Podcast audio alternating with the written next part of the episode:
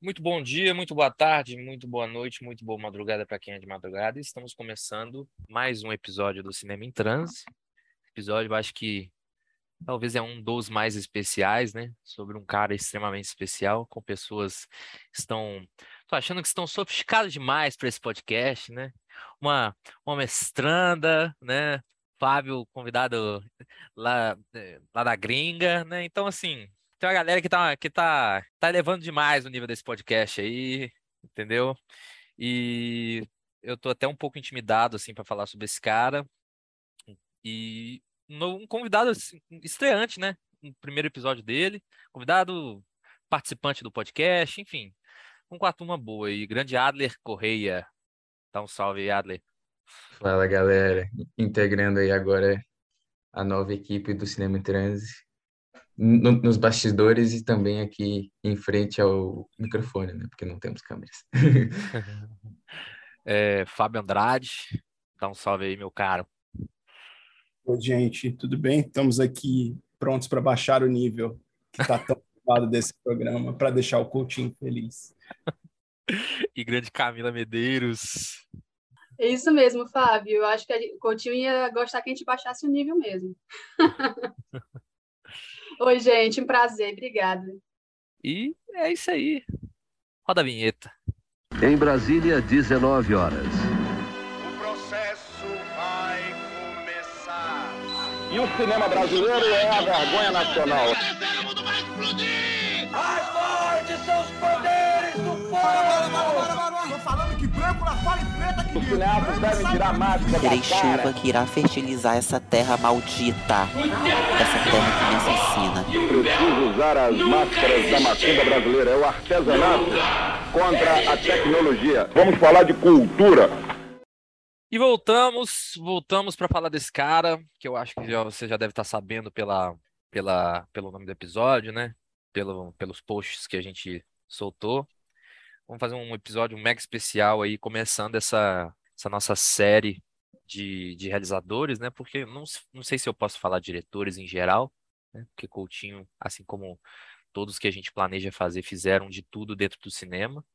E o Coutinho, Coutinho é um cara extremamente intimidador, né? Por grandes filmes e filmes que perpassam por inúmeros, dezenas de assuntos, dezenas de, de, de áreas sobre o Brasil e, consequentemente, do mundo, né? Então, assim, para começar esse episódio, né, eu gostaria de saber um pouco sobre essa escolha do Coutinho, principalmente da Camila, porque pro, pro, pro mestrado dela, né, que foi, eu acho que o norte para a gente fazer esse episódio e veio muito a calhar, né, para nossa série. E também eu acho que são 40 anos do lançamento de Cabra, né, isso, Camila? Ih, sou ruim de conta. É, Fábio? Acho que 60 anos, é, se completaram 60 anos né, da morte do João Pedro Teixeira, de onde tudo começou, né? Uhum. Cabra, então, então Cabra é de 84, né? Então, acho que ainda não está fechado 40 anos, não, né? 60 anos das primeiras filmagens de Cabra, que são os comícios que ele filma Isso. em homenagem a João Pedro, né? Sim, sim. Enfim, é um, é um é um, é um ano aí fatídico aí para o nosso, nosso querido Coutinho. E assim, já começando lançando a braba, assim, por que Coutinho é para o seu mestrado, né, isso, Camilo? Por que esse, esse cara? Por que Coutinho? É, bom, eu digo que conheci Coutinho muito tardiamente, né? Eu, eu venho da graduação de comunicação aqui na, na Federal do Ceará, e aí fiz publicidade. E quando eu me formei, eu sabia que eu não queria ser publicitária e decidi me enveredar para o cinema. E aqui em Fortaleza a gente tem um leque de, de, de opções de, de formação é, em cinema, que bom, públicas. E, e aí eu comecei a fazer um curso aqui em Fortaleza de cinema, de audiovisual, de uma forma geral. E aí eu conheci o Coutinho junto com o cineclubismo, né, nas aulas também e foi paixão à primeira vista, né? Porque em 2017, né? Tudo começou em 2017. Eu não conhecia o Coutinho. Assim, se eu se eu ouvi falar de Cabra Marcado nas aulas assim que eu tive na universidade, eu confesso que infelizmente não lembro. não estava ligada nisso na época. E aí, só em 2017 que eu pego esse bonde, né? E, enfim, resumindo um pouquinho, que eu acho que a gente vai falar, é, falar ao longo da, da conversa, mas para começar, é, de, 2000, de 2018 para cá, eu comecei a me interessar mais e mais e mais por Coutinho. Eu lembro que uma vez estava exibindo Cabra Marcada aqui em casa, eu fiz uma sessão caseira para minha avó, para minha mãe. E aí elas, minha avó assim manda parar o filme e assim, olha, eu conheço esse homem aqui. Eu falei, como assim? Quem é que você conhece esse Cabra Marcada? Assim? E aí ela falou, ah, o Abraão, ele foi meu vizinho. Né? A minha família é do interior da Paraíba, onde Coutinho foi fazer, né? É, ir atrás do Abraão, da, da, da Elizabeth, do João Pedro. A Elizabeth tem um livro dela, um livro de, aliás, tem dois livros de memórias da Elizabeth que são muito importantes. Eu acho que eles são ótimos complementos do filme. E aí ela conta, né, que depois que ela é reencontrada, né, pelo Coutinho, pelos filhos, ela vai morar em Patos, né, que é a minha cidade natal, a cidade na qual Abraão morou também, enfim. Então, é, passa de um interesse meramente cinéfilo, né, porque Coutinho é maravilhoso, e passa a ser algo muito sentimental, afetivo, íntimo, né? Mesmo que seja algo, algo muito paralelo, né? Um fiapinho de uma tapeçaria, né? Enfim, é, eu comecei a pegar gosto nisso, ver questões pessoais também, né? De, de, do meu interesse. E desde então foi só cresceu. Meu mestrado veio muito por isso, porque eu sou eu sou paraibana de nascença, moro aqui em Fortaleza desde criança e achei que seria um caminho possível para a pesquisa. Acho que é isso, por enquanto. E Fábio está com texto que vai ser lançado em breve, né, sobre Coutinho, assim. E Fábio é pesquisador, além de realizador também, porque e tem e nesse texto fala um pouco, né, sobre as influências do Coutinho hoje, assim, porque você acha que o cinema dele, né, perdura assim até hoje? O que que tem de, de tão tão estranho, né? Que a gente pode falar tão único no, no Coutinho assim para você? É, na verdade, o texto é uma prévia de uma pesquisa de doutorado que eu estou fazendo sobre a obra do Coutinho aqui na Universidade de Nova York. E eu decidi, acho que ali por volta de 2016, fazer essa pesquisa, é, revendo aqui em Nova York alguns filmes dele com plateia. Lembro muito especificamente de sessões do Cabra e de jogo de cena. E era para mim um reencontro com a obra de Coutinho, né? Eu conheci a obra dele, comecei a acompanhar a obra dele com o Edifício Master lá em 2002. Conheci Coutinho, não tive uma relação muito próxima, mas tive alguma relação com ele. É, e ali, naquele momento, fez um, um sentido enorme revisitar a obra por conta de todo o processo que o Brasil estava passando e que eu já estava acompanhando à distância, fazendo um mestrado fora do Brasil, de como existia para mim essa sensação de que Coutinho tinha entendido diversas coisas e, e de fato estava um pouco à frente de para onde a gente estava caminhando em diversas dessas questões é, ligadas a convívio, ligadas à própria ideia de política, de cinema como uma arte política, de como, como pensar né, o Brasil através do cinema. Então, eu falei, é isso, eu quero me debruçar sobre Coutinho. E tinha uma, uma questão que para mim era fundamental, é de que assim, se eu fosse fazer um doutorado sobre alguém, eu queria fazer, ou sobre algum tipo de filme, eu queria fazer sobre algo que eu gostasse muito, porque numa pesquisa de doutorado você vai passar cinco, seis anos, sete às vezes, com aquela obra. E Coutinho, eu falei, é, não, é perfeito, assim, não vai ter companhia melhor para eu passar esse tempo. Mas também eu acho que, respondendo mais objetivamente sua pergunta, a obra de Coutinho, é, existe obviamente uma produção muito grande intelectual sobre ela, né, crítica, é, acadêmica, é, jornalística, pública, né? Você tem muitas entrevistas do Coutinho, mas de alguma forma, é, eu acho que ela, essa produção que é muito é muito forte, ela não dá conta ainda das diversas dimensões da obra de Coutinho, né? Porque como você vinha dizendo, se a gente for pensar, Coutinho estuda cinema na Europa, faz parte ali de um certo grupo de cineastas brasileiros que foi estudar cinema na Europa no final dos anos 50, ele, Sarraceni, Joaquim Pedro, Rui Guerra, né? que tem essa experiência acadêmica com cinema. Depois faz um filme no CPC, então está totalmente ligado ali a um momento de arte engajada que vai dar também na formação do cinema novo. Passa pela Embrafilme, passa pela televisão, trabalha na Globo, na Manchete, faz vídeo popular no CECIP, e depois chega aos documentários, é, mais especificamente da videofilmes ali no final dos anos 90, começo dos anos 2000, cobrindo todo um, um arco de modelos de produção no Brasil, né? É, arco tecnológico, porque ele vai filmar desde os 16 milímetros até vídeo digital.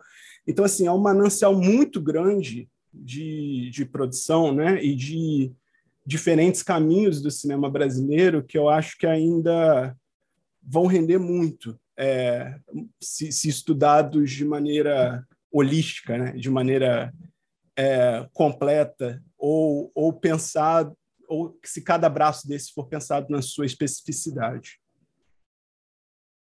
Massa. É, eu fui recentemente assistir Amigo Secreto, né?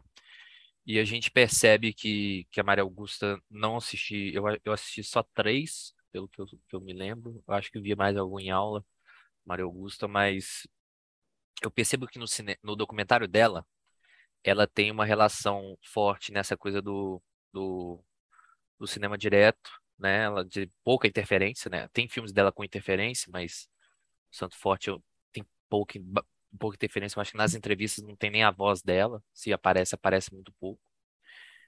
E o Coutinho, ele ele tem bastante o ele aparece bastante em muito filme, né? Então assim, a gente percebe que tem essa essa essa questão da linguagem que é muito única dele, né?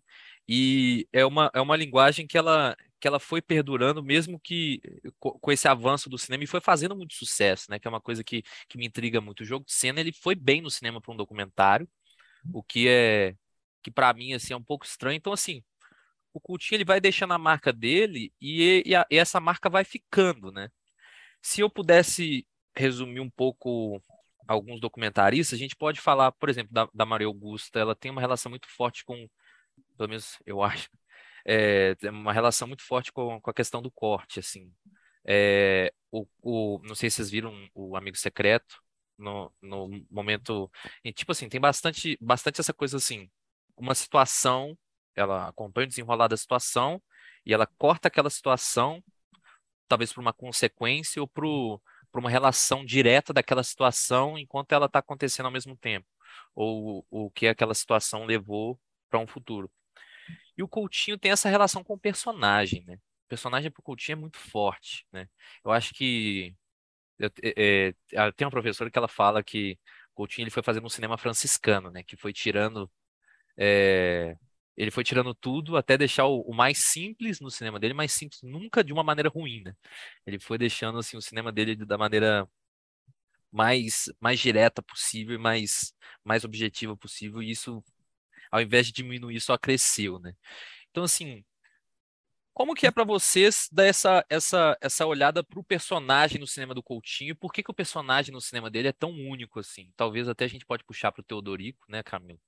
Mas porque assim, o personagem para ele assim é tem, tem, tem esse, esse viés único que não tem em outros documentaristas assim. Cara, eu vou eu vou na verdade puxar um pouco para a sardinha para uma uma viagem de campo que eu fiz recentemente agora em junho.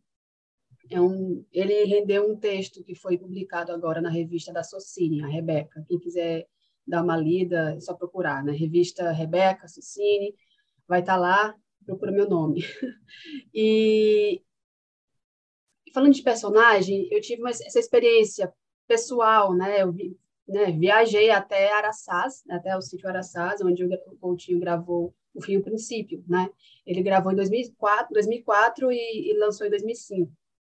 E, a, e eu fiz, e eu tive essa, essa, esse contato direto com a Rosa, né, que, é, que foi a mediadora do filme, a grande mediadora, né? Junto, ela, é, sem ela o filme não aconteceria certamente. É, e, e, chegando lá, eu consegui ainda conhecer algum, algumas pessoas que ainda estão vivas, né? Porque vocês lembram, filmes já são, são de pessoas muito velhas, né? Na, na casa dos 60, 70, não, 60 não, né? 70 e pouco, 60 ainda é muito novo. e, e aí eu consegui conversar com alguma dessas personagens, né? Sei, é, tem aquelas, aquela senhora que é, tinha uma, ela tinha mais dois irmãos, né? O Zeca, o Zeca Amador, que falava umas, umas poesias, não sei se vocês lembram tentem puxar na memória. E ela é a mais nova, o nome dela é Lice. E eu cheguei lá na casa dela e ela começou. É, é, é impressionante, assim. Eu acho que eu consegui sentir muito que brevemente é, o gosto que o Coutinho deve ter tido ali de conversar com essas pessoas, de encontrar aquelas pessoas que querem falar, que gostam de falar e de contar as suas histórias, né? De sentar ali, se pudesse tomar um café tomava e falar da vida, e como é fácil desenrolar esse novelo, sabe? E, e a Rosa, outra pessoa maravilhosa, e, e que, e, e, ela tem uma qualidade não só de, né, é, não é só uma personagem, ela é uma produtora ali, ela, ela fez o filme junto com eles, sabe? Então, assim, é uma série de... de... Coutinho também teve sorte, tem, um, tem, sempre tem uma pitadinha de sorte nessas histórias, né? Assim, ainda mais nesse filme, né, no filme princípio, que é acaso puro, mas nem tanto, né? Tem um preparo ali também. Enfim, e eu me lembro agora que eu fui na casa de um outro, daquele casal de velhinhos, né? A Rita e o, e o, e o Zequinha. Aqueles que eles, eles falavam que nunca tinham brigado, e no, na, na, cena eles começam a, a, fazer uma arenga, né? Assim, implicar um com o outro. E aí eu cheguei lá e mostrei. Eu levei aquele, esse livro do Carlos Alberto Matos, né? As Sete Faces de Eduardo Coutinho, porque eu, eu achei que eu precisava mostrar a cara do Coutinho para eles. Né? Levei.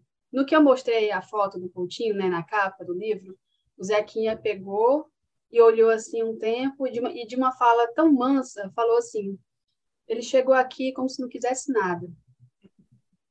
Eu acho que isso responde um pouquinho, assim, em parte, o que você me perguntou, porque era uma é, tinha uma pretensão, mas ao mesmo tempo não tinha, né? Porque é uma aposta nesse, nessas histórias, nesse real, nessa fabulação.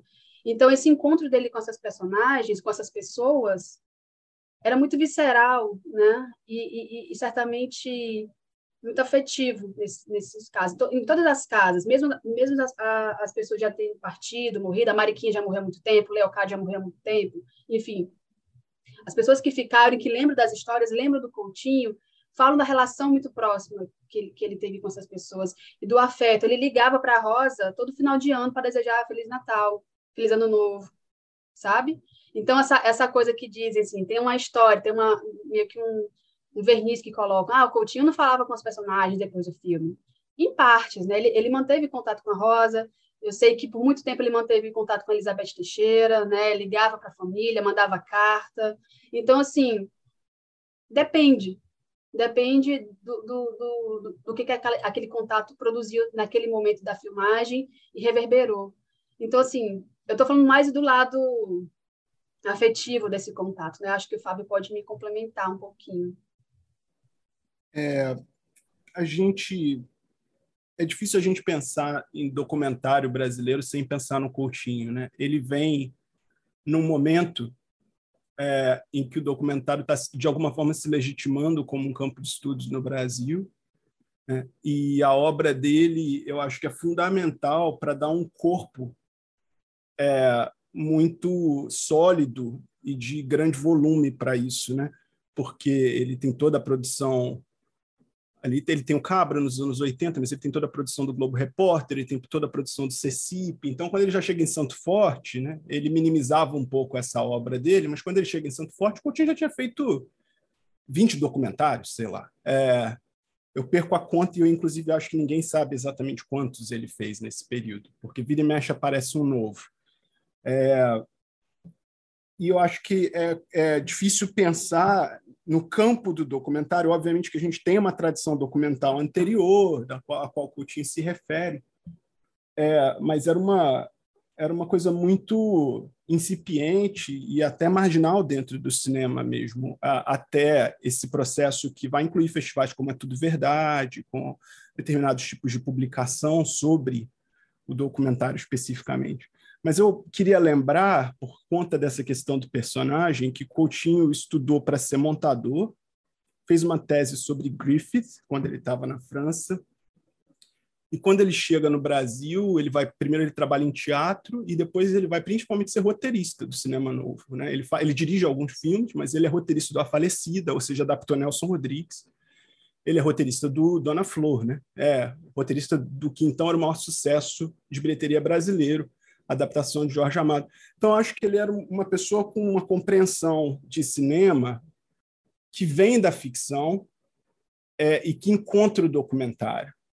E eu acho que esse é um dado muito importante para a gente entender a relação dele com os personagens, porque eu acho que uma coisa que Coutinho faz é entender que, pelo menos determinadas regiões do Brasil, é importante também lembrar que Coutinho basicamente filmou no Rio e no Nordeste, ele não filmou muito fora desses, dessas duas áreas do Nordeste, pensando de maneira mais ampla aqui, né? Geograficamente, a obra dele é razoavelmente restrita, mas eu acho que ele tinha uma percepção de que existia no cotidiano desses lugares uma requisição de performance permanente das pessoas. Ao menos eram essas que ele conseguiu observar ou as quais fascinavam ele. Né? Eu acho que isso existe em diversos outros lugares também, mas Coutinho parecia muito interessado nesses dois lugares do Brasil como espécies de palco a céu aberto, em que as pessoas estão constantemente reagindo ao mundo de maneira performática.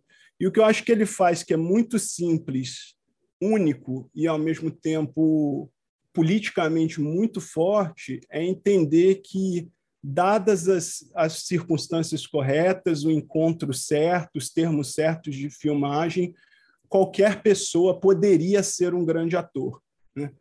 Então, quando eu acho que ele filma Dona Teresa no Santo Forte, né? quando eu acho que ele filma os personagens de Edifício Master, a própria Dona Elizabeth, eu acho que existe ali uma, uma, um interesse pela consciência dramática que essas pessoas desenvolveram na vida e que aquilo é um material cinematográfico extremamente rico, sofisticado e pouco explorado pelo cinema por isso que eu acho que quando a gente pensa em Coutinho, no meu caso é um caso raro de documentarista que me faz chorar, sabe? Chorar como um melodrama faz chorar, porque há uma relação de identificação, de espelhamento e de diferença ao mesmo tempo, profundamente emotiva, né? Que eu acho que aí passa pelo imaginário televisivo brasileiro, pela telenovela, é, e de como isso está contido em coisas muito simples, a fala, o rosto, os gestos, os gestos das pessoas, né?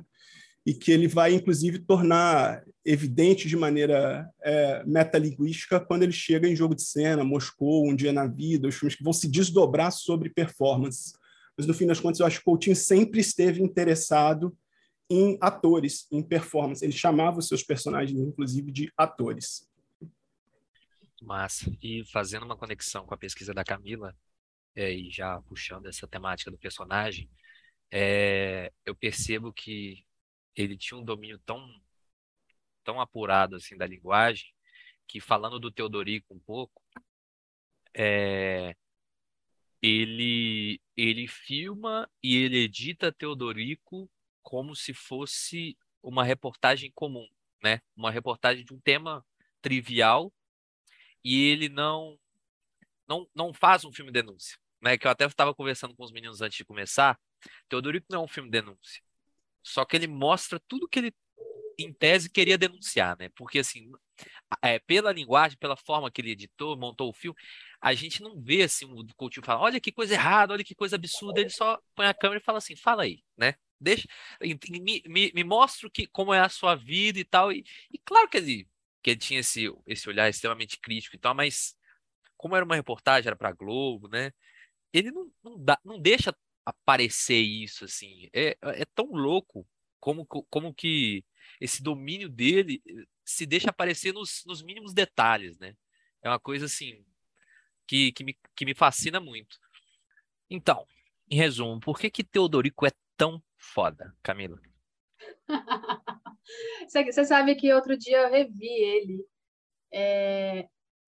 Só, mas eu vou primeiro responder essa questão que você falou antes porque Olha, eu não sei se é só porque o Coutinho era foda, porque ele, ele soube pegar as coisas. Acho que tem uma questão de época, né, Fábio? Assim, é, década de 70, televisão estava ali, né, em ampla transformação, a gente está na plena ditadura, são outros modelos, são outras questões ali, né, e, e esse filme seria, esse, esse, episódio, esse filme, enfim, esse, é, do Globo Repórter seria totalmente impossível, impensável hoje, né, as pessoas já são educadas em assistir TV, sabem que aquela abordagem não daria certo agora, né, porque claramente é, ele, ele paga pela língua dele, né? O Teodorico é, é, é, é, o patrão, né? Então, assim, é muito sutil e, ao mesmo tempo, gritante na tela, né? Aquelas personagens... É, o Coutinho deixa, assim, ele falar bem, né? Falar com, as, com, com o Teodorico falando com o pessoal que trabalha na, na terra dele. E aí, vocês gostam de trabalhar aqui? Sim, senhor. Claro, né? É tipo é, é, é aquele filme lá do, do Cor, é Corra, né?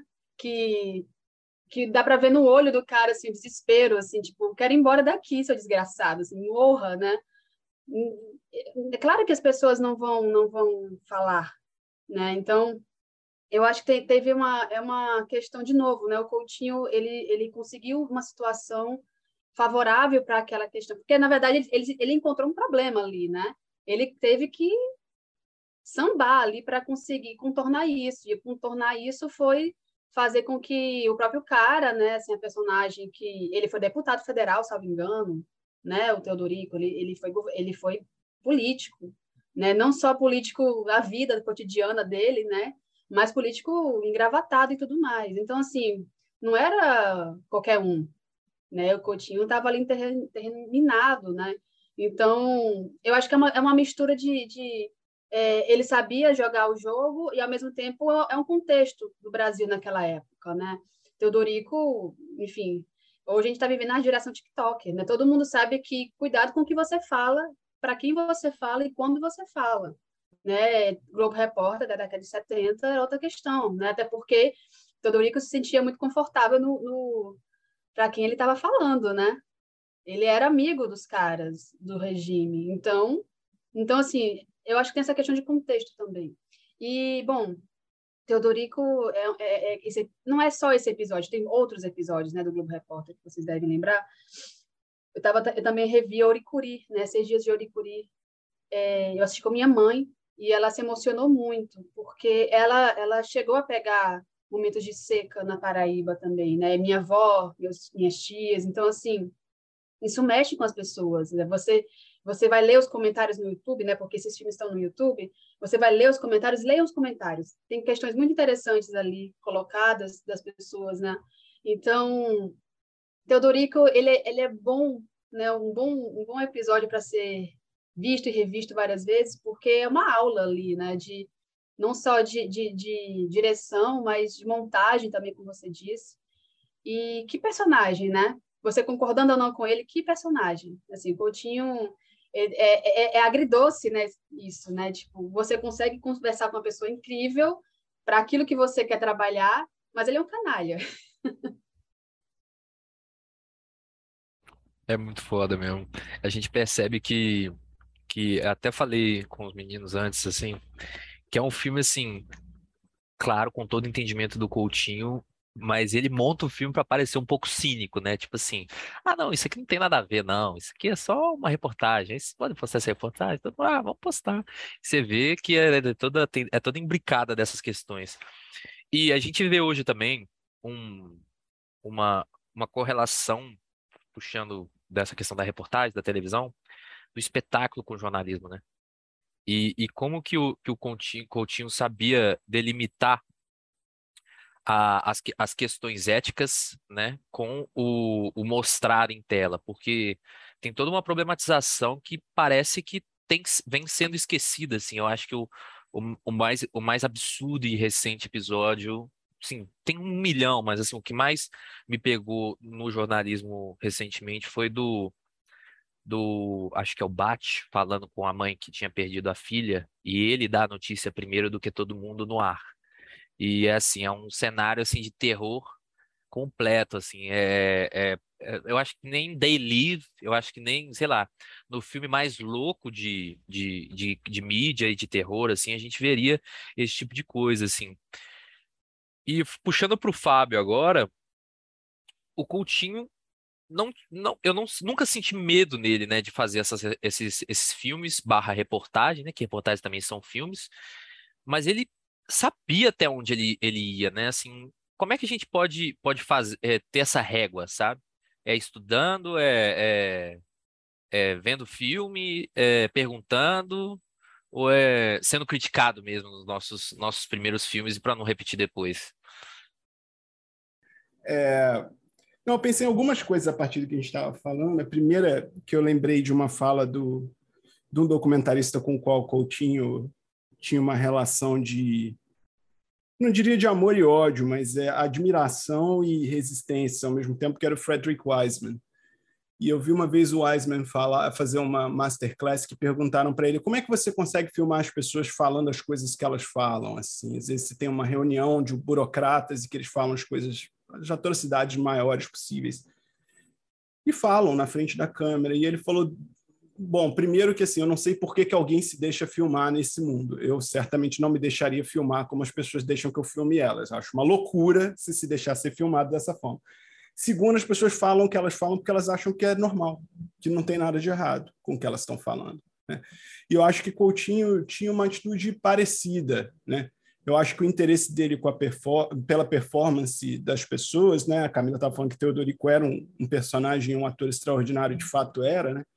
Esse interesse pela performance, de alguma forma, andava sempre junto a, a, a uma posição política, social. Né? É, ele é, talvez até fosse mais forte. É, eu, eu acho que ele o interesse pela performance fazia com que ele se quisesse ouvir essas pessoas, quisesse ver o que elas têm a fazer, é, se fosse uma performance rica e interessante.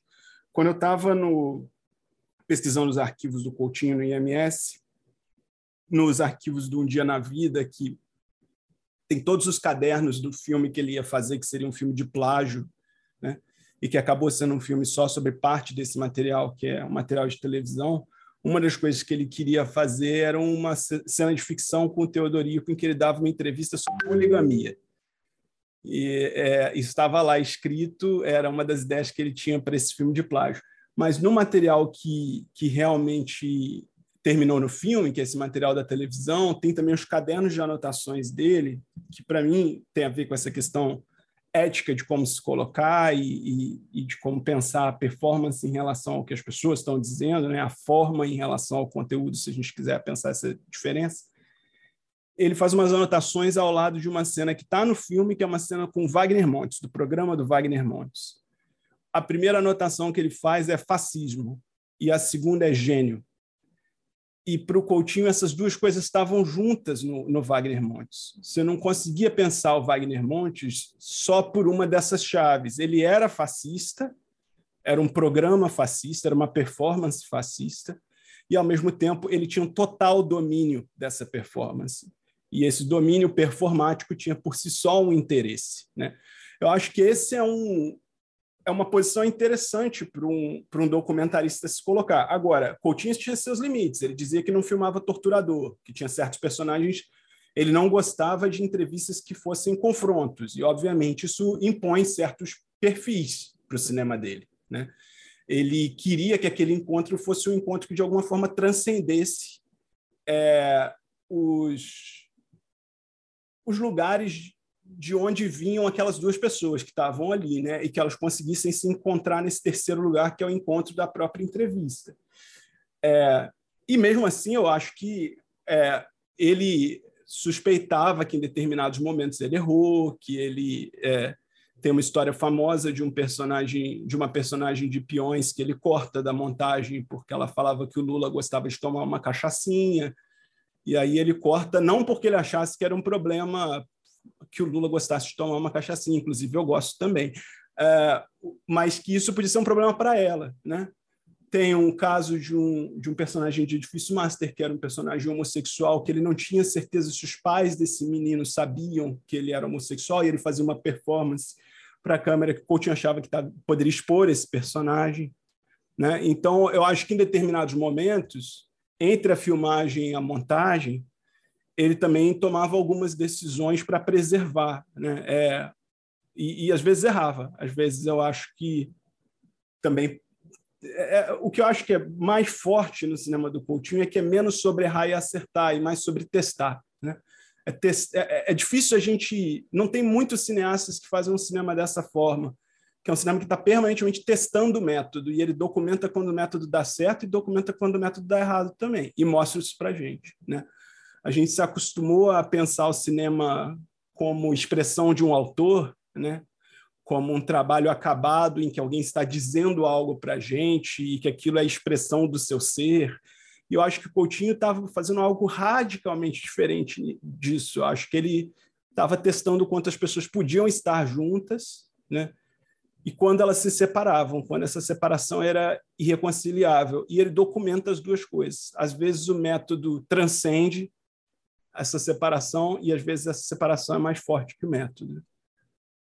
Eu vou puxar a sardinha aqui para mim, rapidinho, porque isso é totalmente o fim o princípio. Ele é, ali ele é muito radical, né? Ali ele finaliza um ciclo, né, da, da, da carreira dele. É a última vez que ele faz, de fato, um longa-metragem, todo um, trabalho, né? Vai, sai do Rio, vai para o Nordeste. Só, tirando a, a, aqueles extras do Cabra, né? Que ele volta um pouco, um ano antes, mais ou menos, de morrer, né? Ele volta para visitar a Elizabeth, o pessoal lá no Engenho Galileia, enfim. Mas tirando esses episódios específicos que vão para os extras do Cabra, o fim, o princípio, é essa última, digamos, aventura né, fora do Rio. E ele se coloca nesse, nesse lugar de risco, muito risco, né, o risco do real lá do, do Comoli. E ele dá medo, né? Eu estava lendo, assim, ele dá uma entrevista para a Consuelo Lins, que é minha orientadora, que eu tive muita sorte de, de tê-la é, é, me orientando na, na Escola de Comunicação da UFRJ, e ela, e ela tem esse livro, né, que ela lança pouco antes do filme Princípio, né, o documentário de Dado Coutinho, e ele diz isso, eu quero pro, eu quero, estou cansado da cidade, quero ir para o campo, e esse campo é o Nordeste, né, de onde ele começou, onde quase tudo, assim, digamos que ali tem um germe ali muito importante, 62, né, ele já, já tem experiência com cinema antes disso, é claro, mas em 62, há 60 anos atrás, muita coisa começou ali na vida do Coutinho, e, e ele, ele retorna ao Nordeste, né, a Paraíba especificamente. Mas ele fala logo no começo do filme, olha, a gente está aqui, tá aqui a zero, né, em Araçás. Se não der certo aqui, a gente vai para outro lugar, não sei o quê, etc. Né? E ele quer contar boas histórias. Ele é muito arriscado, né? E, e eu tive a oportunidade de conversar em 2020 com o Jacques Chewish, que é o fotógrafo do Coutinho nessa última, nessas, nesses últimos filmes, né, de 2000 para cá. E o Jaque fala assim, Camila, existem outros filmes até melhores que o filme Princípio, na questão de método, talvez, enfim, mas ele é especial. E, e, ele diz isso em entrevista, é, ele diz assim, é o que eu mais gosto. E foi ali, ele diz, foi ali que ele colocou à prova o trabalho dele como fotógrafo porque ele, ele sabia que ia para o Nordeste, sabia que era o sertão, que tinha uma luz dura e etc. Ele levou o básico e chegou ali teve que arriscar, fazer, chegar na casa das pessoas, claro, tudo isso imediato com a Rosa. Tem uma questão ética também ali que algumas pessoas colocam em xeque, né? Chegar na casa das pessoas com uma câmera na mão, que é isso, né? Mas caso, o caso do, do filme Princípio é específico, né? Também eles têm esse cuidado ético a rosa é esse esse esse abrir alas, né, da do, da equipe. Enfim, é, então eu acho que que o risco é importante, o risco, mas é, ele falava isso, né? O acaso é importante, o acaso é bom, mas o acaso, não todo o acaso. O acaso, a gente também tem, tem que ter um controle, que senão nada nada acontece também, né? Assim, enfim, é, acho que eu divaguei um pouquinho, mas eu acho que esse assunto é importante, isso que o Fábio trouxe. É, é podcast, tem que, tem que devagar. É pod... mas, Vocês cortam, editam, editam a gente. o Alex ia puxar do fim o princípio, né? Então, na verdade, eu acho que várias coisas que, que foram ditas, assim, já me ativam coisas que eu acho que podem ser bem interessantes e dar pano para manga, assim. Mas acho que, para começar, eu acho me interessa muito uma coisa que está no artigo do Fábio, que ele faz que você vai puxar certas influências do Coutinho no cinema contemporâneo que não são tão óbvias à primeira vista, assim, né? mas que faz todo um sentido, assim. É, e isso passa por essa questão do controle do risco, que, que eu sinto que, que foi algo que retornou como um tema formal no cinema dali de 2010 para cá, mas também tem muito a ver com uma, uma ideia de Brasil e, e, e que Brasil a gente quer filmar e a, a, que é, é total a, a, filmes de plástico, isso de ouvir personagens cotidianos, assim, sabe? E encontrar nesse banal o Brasil de verdade, num sentido assim, não é aquele Brasil publicidade dos filmes da Globo, sabe? É, é, é, é um Brasil, assim, tipo, nos filmes do Coutinho, eu sempre tenho uma sensação que foi a mesma sensação de quando eu vi Arábia pela primeira vez, ou qualquer filme, filmes de plástico, de, de tipo assim, mano, é esse Brasil que eu conheço. É essas pessoas que eu ouço falando na rua, sabe? E, e é muito.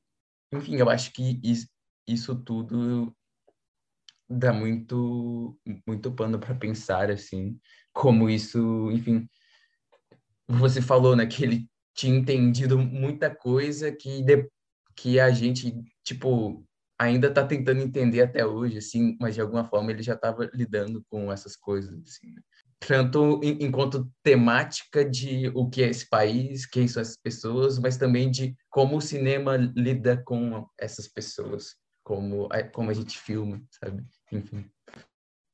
Mas a, a própria proposta do filme ela é, ela é inovadora, né? Então assim a, a abordagem dele pro, pela linguagem e tal e a, até essa questão do personagem, ela, o, o Coutinho ele vai só, só desenvolvendo, né? Ao mesmo tempo que não é um desenvolvimento lógico de tecnologia e surround, né? E 70 milímetros, não, é, um, é uma parada da, da própria abordagem que ela vai, vai se aprofundando, assim.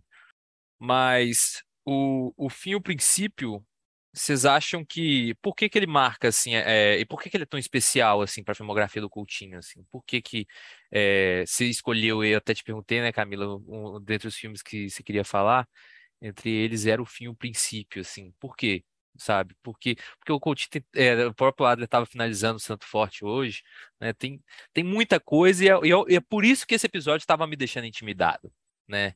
Porque não é um cara que você só só puxa né? Você só fala ah, vamos falar dele. A gente tem que fazer um recorte, porque senão to, todos os filmes dele dá 10 episódios, né? Não, não, não, não é tão simples assim. Por que o fim, o princípio? Assim, isso que me deixou um pouco intrigado. Você já respondeu. Eu tinha que recortar. né? Enfim, o Fábio está no doutorado, estou no mestrado, então eu tinha que escolher ser mais focada, né? Só dois anos é passar muito rápido, e passou muito rápido. E eu peguei justamente essa loucura da pandemia, né? Ter aula remota, etc. Então, isso deixa é, as coisas mais frágeis. Mas, fim, o princípio é da Paraíba. Eu sou paraibana, então eu fiz as contas. Assim. E, e era muito mais fácil pegar um ônibus daqui de Fortaleza, descer, passar por Juazeiro, ir lá para São João do Rio do Peixe, e de São João do Rio do Peixe é, pegar a carona com a Rosa e ir até Araçá. Assim. Então, do ponto de vista logístico, era o mais possível, mas não só por isso é porque realmente é um filme que me toca, né? Assim, eu gosto muito do, do filme. Tem questões aqui que eu não vou saber esboçar porque são muito, muito íntimas e acho que talvez eu não consiga traduzir agora. Espero que eu traduza isso na dissertação. Mas eu acho que tem isso do risco que a gente acabou de falar, né? De, de ele pôr a prova mais uma vez, em xeque mais uma vez essa, esse método dele, do encontro, e de como que tá, vou, isso que eu falei também, né, do Jack Wish, né, como que a própria equipe, não só o Coutinho, todo mundo ali se pôs à prova, né, como profissional, mas como pessoa, né, de, de como é, que Brasil é esse, né? A gente está em 2004, né? Lula tinha sido eleito, primeiro primeiro mandato, é um Brasil em transformação, né? Eu estou tentando pensar é, essa questão também é, para meu trabalho na, na universidade um, não é só um filme onde a gente escuta histórias de pessoas mais velhas sobre vida e morte, casamento, amores, enfim. Né? É, ali por detrás disso, então, ou muito aparente, dependendo da forma como você sente isso, a gente vê um Brasil em transformação, né? O próprio sertão em transformação. Você o próprio filme fala isso, né? Chegamos aqui sem avisar, não tem telefone, que não sei o quê. Hoje, quando eu fui agora em junho de 2022, totalmente transformado em, em certas em certas questões, né? Em outras nem tanto, mas é isso que é a beleza, né? Então, eu, eu vejo a própria Rosa como esse, esse, essa, esse reflexo. Assim. A Rosa, em 2004, uma mulher que transita entre o campo e a cidade com sua motinha, sabe? E ela, e ela escolhe ser professora, trabalhar, e, e ela conhece todo mundo. Então, assim, que mulher, né? Que mulher. E, e, e, ela faz esse, esse trabalho de campo com a equipe do filme muito bem, assim, ela poderia ter sido uma contratada para fazer o filme, sabe? Então, assim, tem essa instância do filme, do cinema, do trabalho mesmo, que a gente pega e pensa, puxa, é tratar com pessoas. E ela sabe muito bem fazer isso, né? Então, para mim, o filme Princípio, quando eu escolhi, a princípio eu escolhi por causa desse recorte, porque é da, da Paraíba, é mais fácil para mim até lá, e foi mesmo.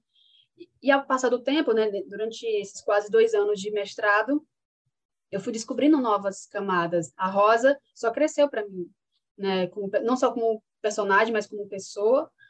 E as pessoas que, com quem eu pude conversar rapidamente, né? Quando eu passei um domingo lá em Araçás, né? E almocei lá com eles.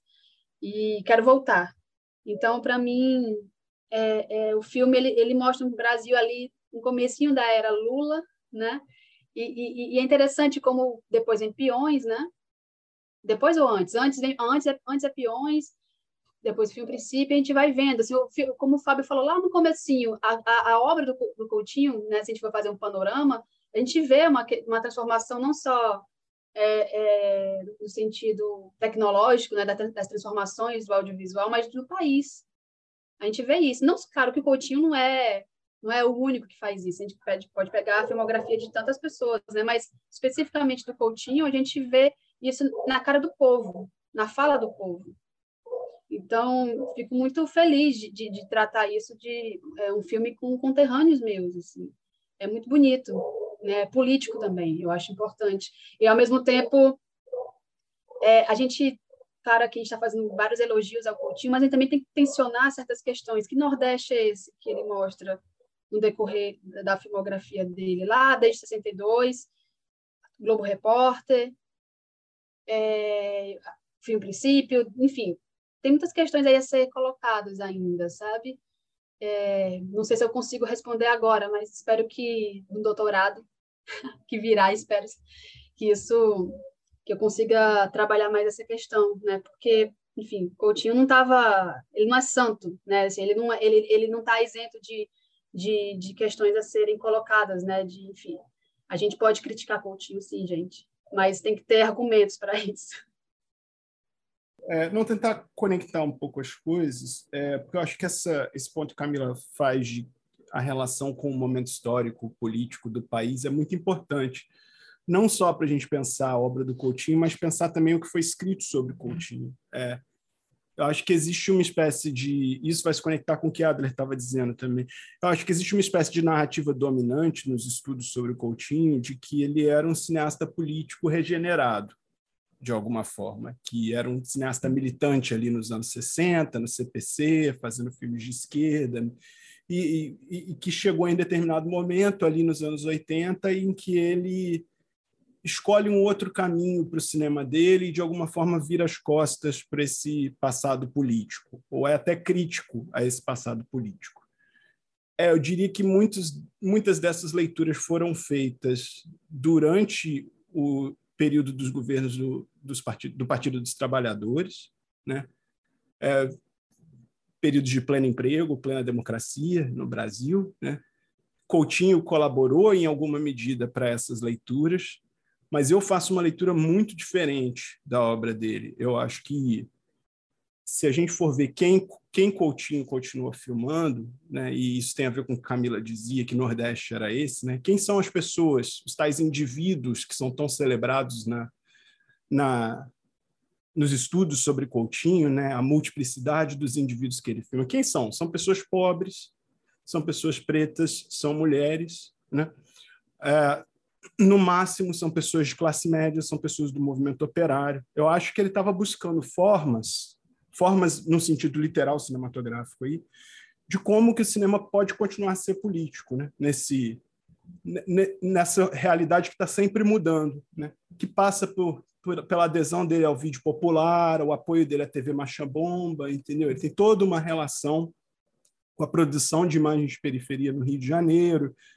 É, e, e, e que filmar essas pessoas dessa determinada forma revelava algo sobre o tecido político do país que aquele modelo dos anos 60 não era capaz de revelar. Então, quando o Adler fala do Arábia, da filmes de plástico, eu acho que é uma é uma continuidade, né? É, e eu não acho, assim, conhecendo bem o André, o Gabito, o Afonso, eu não acho que eles negariam isso. Assim, eu acho que eles têm sim no, no Coutinho uma figura importante para pensar cinema a partir de quem trabalhar. Né? E ao mesmo tempo isso reafirma um compromisso do cinema moderno, porque Adler falou assim que as pessoas que eu conheço falam, né? Isso era o que Godard e Truffaut falavam que a Nouvelle Vague tinha que fazer, né? um cinema que os jovens falem como os jovens falam, porque esse outro cinema aí não fala que nem a gente, entendeu? Esse outro cinema não nos representa. As pessoas falam isso de política hoje, antigamente elas falavam de, cine, de cinema, né? Não sei quem não me representa. O cinema da minha época não me representa. O cinema do Coutinho, eu acho que estava extremamente investido em achar essas, essa nova forma de falar sobre o que já estava lá e, de alguma forma, é, trazer para o proscênio essas, essas performances e essas relações que ficavam apagadas pelo próprio aparato midiático, que incluía o cinema, inclusive. Né? E aí, quando você tem no trabalho do André Novaes ou do Gabriel Martins uma ficcionalização desse tipo de estratégia do Coutinho, né? no trabalho do Caetano Gotardo também, né? como escrever um diálogo coutiniano, né? um diálogo que nunca foi escrito, que era um diálogo que era falado de improviso, mas como você treinar o seu ouvido para que isso se torne uma forma de dramaturgia. Né? eles, na verdade, estão dando uma nova dobra sobre aquilo que Coutinho já fazia, que era ficcionalizar o cotidiano a partir desse material bruto que o documentário captava. Né? Então, eu acho que é uma presença que realmente permanece. É, acho que é muito clara essa influência dele no documentário brasileiro, né? A gente estava falando do trabalho da Maria Augusta Ramos aqui, de, de como, até para comparar outros cineastas em termos de diferença, a gente usa o Coutinho como medida, né? Tem um texto do Jean-Claude Bernardet que ele fala da grande novidade do cinema indígena é que não era o documentário de entrevista. Bom, ele está dizendo que não é o Coutinho, né? É, e de fato são coisas bem diferentes, né? É, mas até ali você tem que usar o Coutinho como uma espécie de, de critério, né? Mas eu acho que na ficção, especialmente nisso que a gente convencionou chamar de novíssimo cinema brasileiro, o Coutinho tem uma, uma importância fundamental. Assim, eu acho que nessa questão é, formal de como filmar o Brasil e qual Brasil filmar, mas também numa questão de postura dos próprios realizadores, porque eu acho que Coutinho é o nosso grande autor é, moderno, né? Alguém que não só pensava os filmes como, como expressão de algo pessoal, mesmo que esse pessoal dele fosse através de outras pessoas, né? mas que também pensava como os filmes funcionam em conjunto, como eles são uma intervenção política no mundo, né? e de como o próprio cineasta vai se tornar também um veículo de intervenção teórica no campo de cinema, né? um pensador em, é, em, em tempo contínuo, né? E eu acho que se a gente pega alguém como Adley Queiroz, sabe, o próprio Kleber Mendonça Filho, eles, eles trazem essa postura de, de cineasta que eu acho que é muito. O Coutinho é muito um modelo para isso. O Glauber talvez seja um modelo anterior que muitos de nós não tivemos chance de ver ativamente né, é, na vida. Mas Coutinho estava ali nos mesmos festivais que essa galera, né? Os filmes estavam passando nos mesmos lugares. Eu vi o Coutinho falar inúmeras vezes. Eu dividi mesa com o Coutinho, né? Então isso, obviamente, tem um outro nível de detalhamento de pregnância não mitológica, como no caso do Glauber para minha geração, né? Glauber morreu no ano que eu nasci, então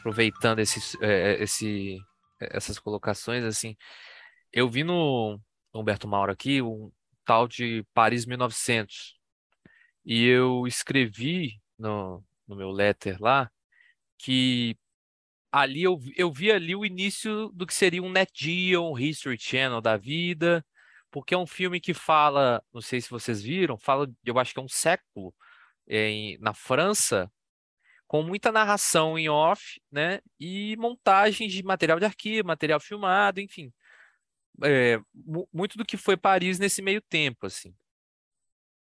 E o Coutinho também, e, e é um filme bastante, bem antigo, deixa eu até confirmar aqui, é, ele é de 1947. E o Coutinho esboça essa, essa, esse, essa, essa veia política desde sempre, mas eu queria puxar, voltando sobre o assunto de mídia. Hoje em dia, com essa ascensão do, do, do neoliberalismo de, um, de uma forma tão. Como é que eu posso colocar? Tão, tão esperta, né? Porque ele, ele tá. O neoliberal, neoliberalismo está muito esperto. Ele é muito esperto a gente começa a criticar, a gente ver críticas, né, de que tal filme é muito político e tal filme é bom por não ser político, né? A gente vê essa, esses filmes como o Top Gun, que o Top Gun é incrível porque ele não é político. A gente vê, sei lá, tal filme é incrível porque ele não é político, tal filme é bom porque ele não é político. Ele é um filme, né?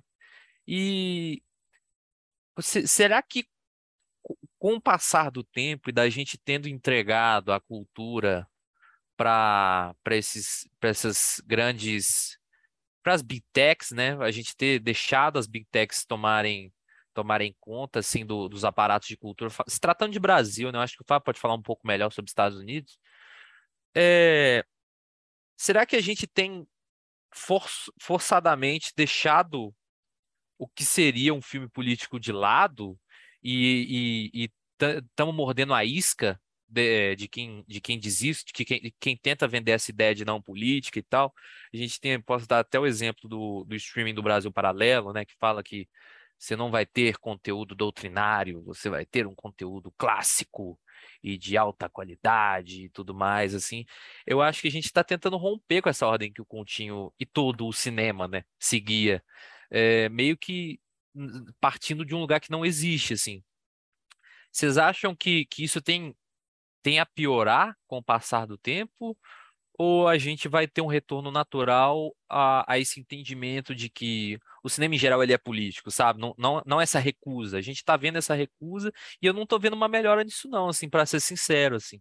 Eu estou vendo que cada vez mais as pessoas tentam recusar isso. Só para dar um último exemplo, os shows do Rage Against the Machine, que as pessoas falam assim, nossa, que por que um show político, né? O show do Roger Waters, assim, nossa, mas o Roger Waters foi fazer política. Teve até um tweet famoso, eu acho de uma de uma paquita, não sei, que, que fez assim, nossa, fui no show do Roger Waters e odiei quando ele falou de política, assim, por que assim que isso está acontecendo? E será que o futuro tem tem a piorar, né? Essa recusa dessa cultura política ou, ou não? Assim, vocês estão vendo um, um retorno natural à, à normalidade? Que normalidade? Não sei, cara. Olha, são questões muito. Eu acho que isso aí é tudo uma questão de ponto de vista. é, sei lá. Porque são nichos de nichos, né, mano? Eu acho que quando a gente fala muito da relevância do Coutinho, a gente, de certa forma, tá falando de cinema independente, festivais, cinema de esquerda, é muito diferente do, do que se consome o, o, o status quo, né? Não sei. Então, é, é até um, um pouco por aí que eu ia puxar, mas aí eu me eu divaguei na sua divagação agora e eu não lembro mais o que eu ia dizer. Então, não sei se, se o Fábio ou a Camila quiserem falar alguma coisa. Eu não saberia te responder muito bem, Gabriel, porque eu acho que tem que ter é uma visão muito ampla, assim. Então, do que eu consigo pensar agora, eu acho que, sinceramente, não faço ideia. Eu não faço ideia, assim. Eu acho que só vou conseguir ter um vislumbre, talvez um palpite melhor, talvez um pouco mais esperançoso, depois das eleições. Eu sou ruim de previsões, então eu vou tentar acrescentar alguma alguma coisa de leitura, né? É, eu acho que Gabriel estava falando dessa de que o Brasil paralelo se diz não político, né? Eu acho que esse é o é o espécie de benefício de invisibilidade que que, por exemplo, é, as pessoas usam muito em relação a sotaque, né? Como se só o outro tivesse sotaque, né? É, e você não tem. O seu sotaque é neutro, né? O, o do outro é que é o do outro que existe. É um pouco tem, tem algo a ver com isso, acho, né? Esse benefício da norma de se de ser norma e de se acreditar norma, né?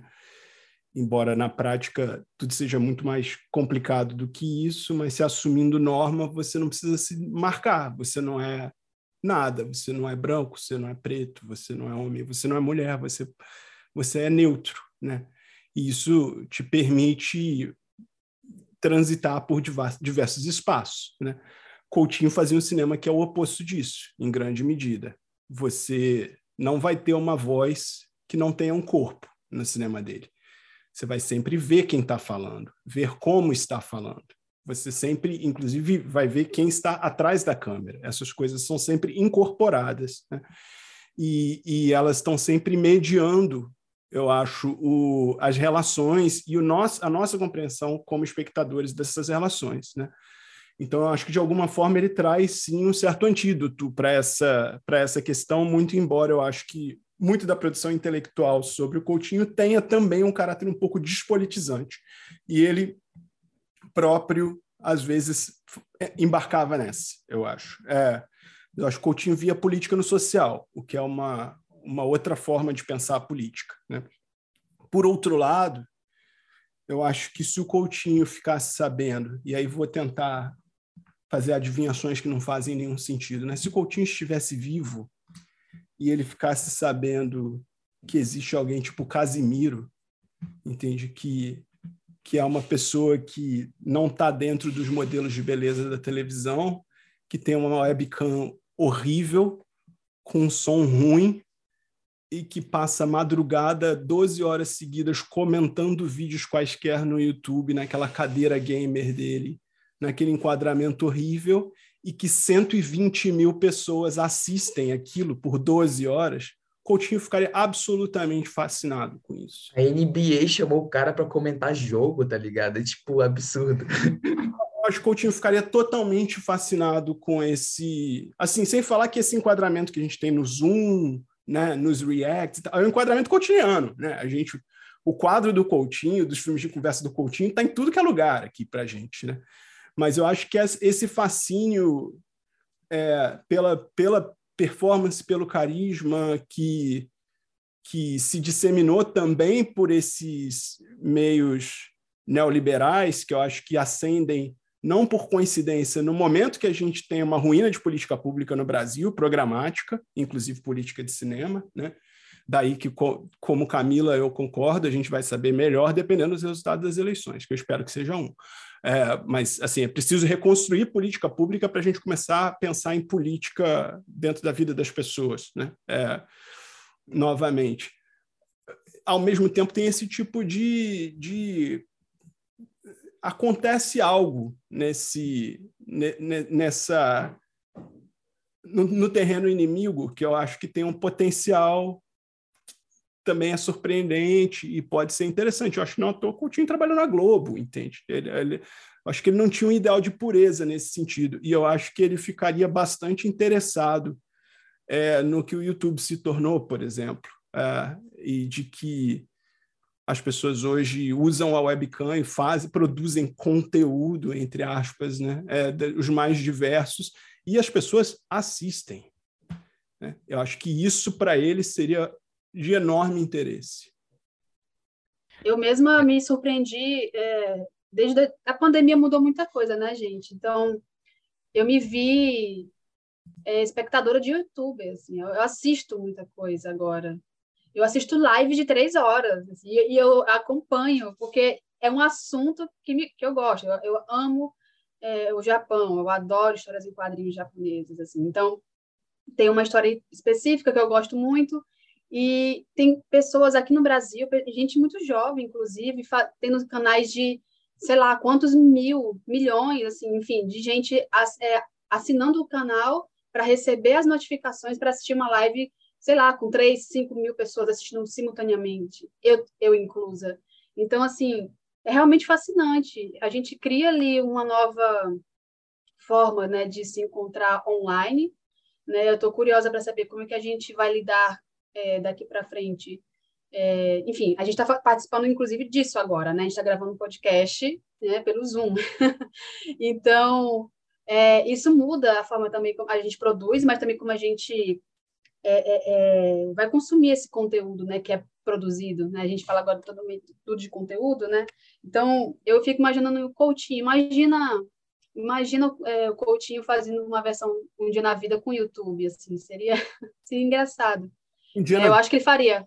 Um dia na vida é um grande react, né? Assim, se a gente for pensar. Total um dia na vida no YouTube se perde no YouTube, porque tem milhões de um dia na vida diferentes, né, feitos por outras pessoas, assim, que era um dos motivos que ele não queria que o filme fosse para o YouTube.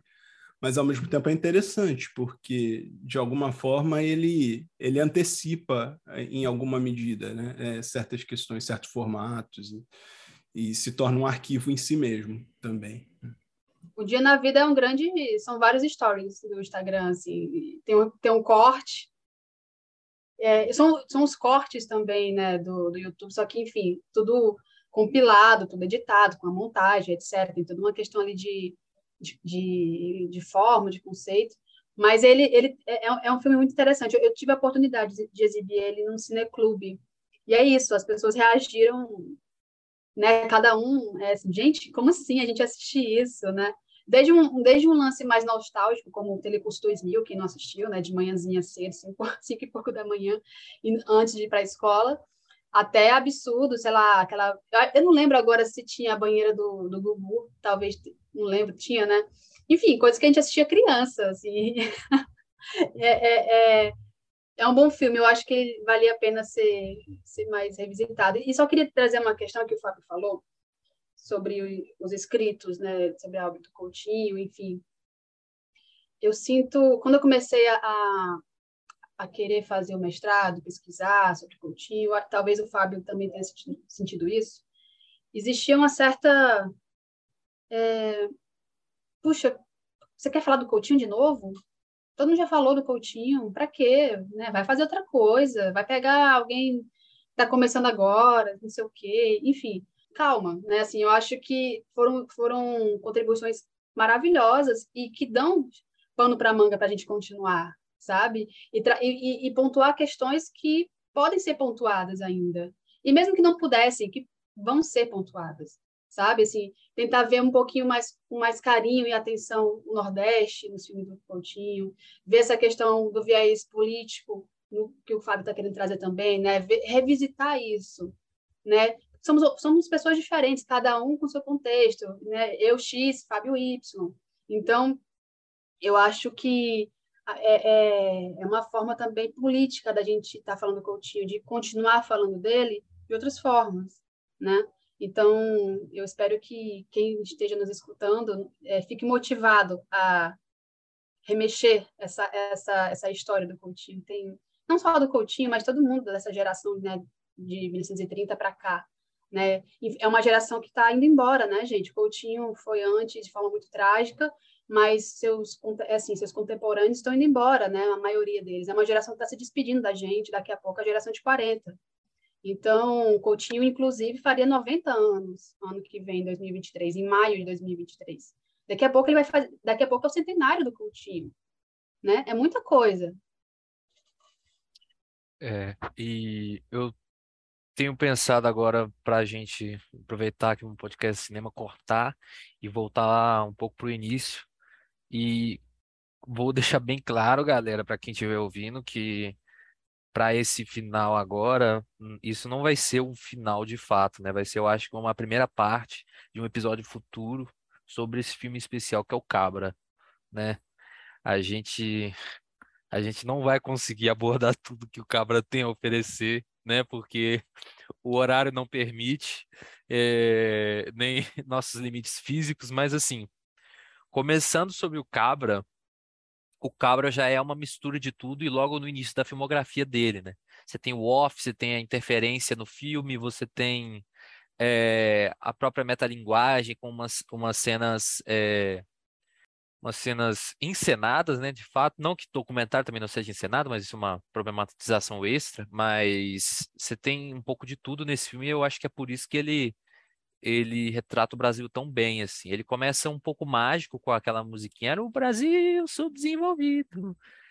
E, assim, por que que de todos foi o Cabra que perdurou, sabe? Por que que de todos é o Cabra que, que é o, o um dos, dos retratos, quando a gente fala de cinema brasileiro, que vão estar tá para sempre cravados, assim, porque eu vejo que alguns filmes também abordaram aquela região, também abordaram esse cenário, mas nenhum conseguiu fazer esse panorama daquele, daquela época, né? Assim, e eu acho que essa, essa, essa loucura de fantástico com o direto, com o, o documental, com a narração, essa, essa, essa salada de tudo dá esse esse esse ar da graça do filme assim mas assim o porquê agora para os pesquisadores né por que, que cabra é, é cabra até hoje, né? Quem quiser começar. É, você falou que a gente não vai conseguir, a gente mal vai começar a falar do filme. Quando eu fui escrever o primeiro capítulo da minha tese, que é sobre o cabra, eu estou sempre pensando que estou escrevendo em inglês para um público que, no geral, não sabe nada de Brasil, né? Muito menos de Coutinho. Eu falava, ah, tá, quando, quando ele entra no CPC, aí eu falo, mas o que é o CPC? Caramba, vou ter que explicar o que é o CPC. Mas o que é a Uni? Vou ter que explicar o que é a Uni. Sabe? Aí vou ter que explicar o que foi Juscelino. E aí, cara, enfim, quando, quando eu vi, eu tinha escrito 100 páginas e eu não tinha começado a falar do filme ainda. Isso é literal. É, e foi muito importante, porque, inclusive, eu acho que a gente compreende de maneira um pouco intuitiva esses momentos, mas estudá-los e ter que explicar tornou o filme muito diferente para mim quando eu fui rever. E eu acho que ele tem essa coisa muito singular né, de, de ser um filme que condensa 20 anos da história de um país, 20 anos da história de uma pessoa, 20 anos da história do cinema brasileiro. Né? Ele é uma espécie de hacking do cinema novo, né, que Coutinho já tinha ensaiado fazer no Faustão, mas que é algo que fica só no roteiro do Faustão. Na hora do filme, ele corta cenas que faziam referência ao cinema novo. Existe uma cena extraordinária no roteiro do Faustão, que é uma adaptação de Shakespeare é, para o cangaço, né? em que é, existe um diálogo que fala: o cangaço acabou, cara. É, Lampião já morreu, o Corisco é o próximo e depois é você, sabe? Então, ali em 71, ele tinha total consciência de que é, o espaço do cangaço simbólico, que né, do Deus e Diabo, né, é, do Vidas Secas, que aquilo ali já tinha se esgotado como aquele projeto de cinema, né? E que precisava descobrir algo novo. E eu acho que Coutinho vai de fato fazer isso no Cabra, em 84, né? quando ele finaliza o filme. E eu acho que isso se tornou um modelo até insuspeito é, assim, é, nesse texto que eu escrevi para esse livro que vai sair pela USP sobre o Cabra, né, eu falo de. Eu, eu abro o texto falando que o Kleber Mendonça Filho fala que o som ao redor era como pensar o Cabra hoje, mas em vez de você pensar no engenho de cana-de-açúcar, você pensar numa cidade, né, do, na cidade do Recife. Sem jamais mencionar João Pedro Teixeira, sem jamais mencionar o Cabra, mas uma espécie de remake do Cabra como uma ficção ali dentro da cidade, né? Agora, eu acho que ele tem um, uma, ele é modelo também para um outro filme que é o Democracia em Vertigem, né? Com a diferença de que Petra diz, Petra Costa diz, eu sou a metáfora do, do, do Brasil e Coutinho jamais diria isso, jamais diz, né? É, não é ele que vai dizer isso. É, é, mas ela usa o filme como uma espécie de modelo, modelo narrativo e formal e político né, para o Democracia em Vertigem. E, e, eu acho que isso é muito comum, inclusive essa ilusão de que a nossa história se mistura com a história do país e de que nós somos metáforas. Pra, eu acho que isso é algo que está totalmente disseminado hoje em dia, que tem tudo a ver com o narcisismo de rede social, entende? de autonarrativiza, autonarrativização, coisas que eu acho que inclusive interessariam o Coutinho. Mas esse tipo de evento é raro, e eu acho que por isso Cabra é raro, entende?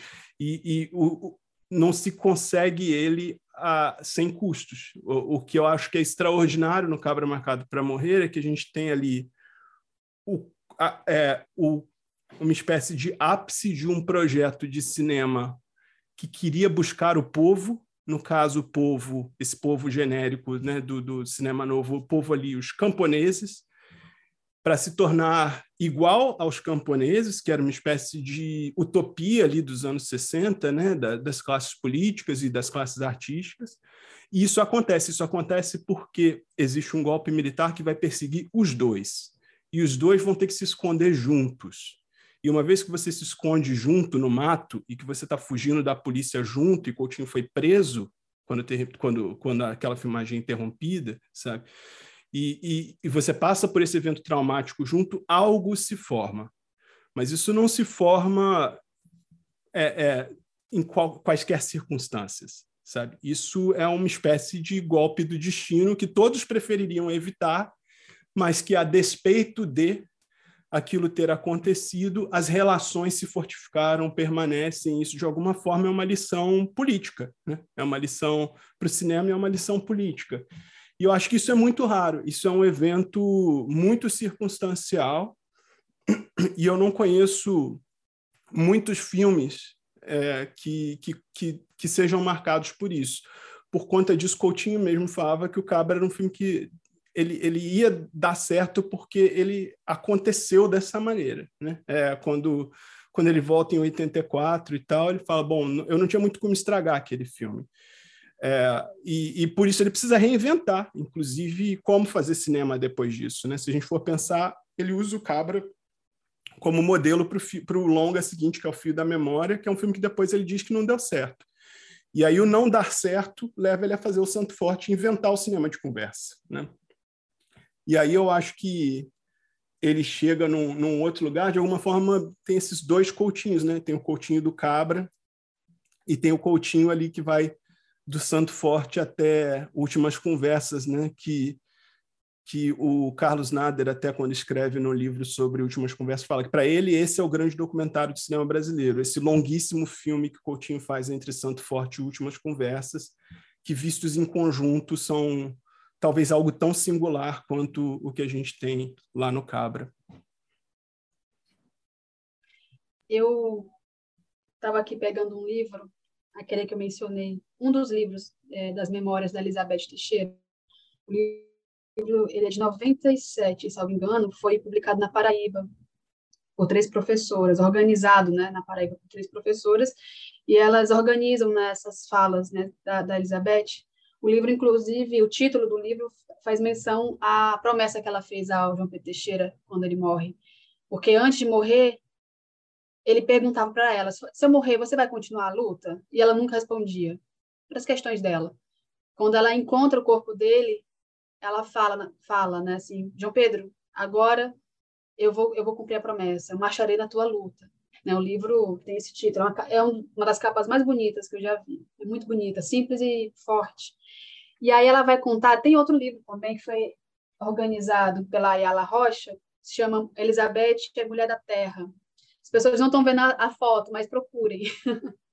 é, eles, eles, têm, eles têm, enfim, a mesma pessoa relatando, né? Mas cada memória é memória, né? E, e ela fala uma, fala uma, tem um trechinho aqui que é sobre o reencontro dela com o Coutinho.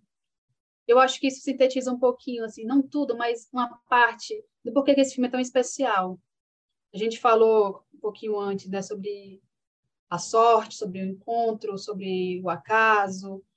É, é um pouco do quem procura acha. E o, e o Coutinho ele, ele, ele se esmerou, assim, ele procurou né, por, pela Elizabeth durante esses anos de, de, é, de confinamento. Ela, ela fugiu, né, teve que se esconder por causa da ditadura.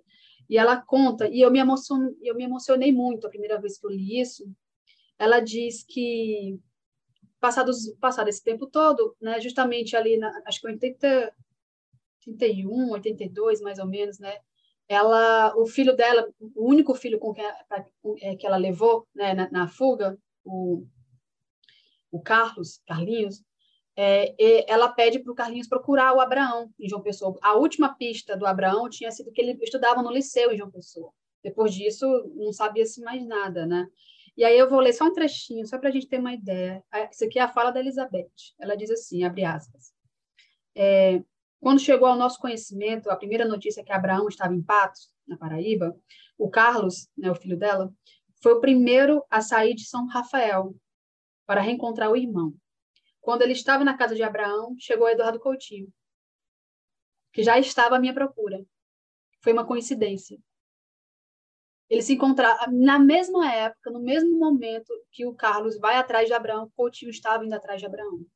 Eles se encontram.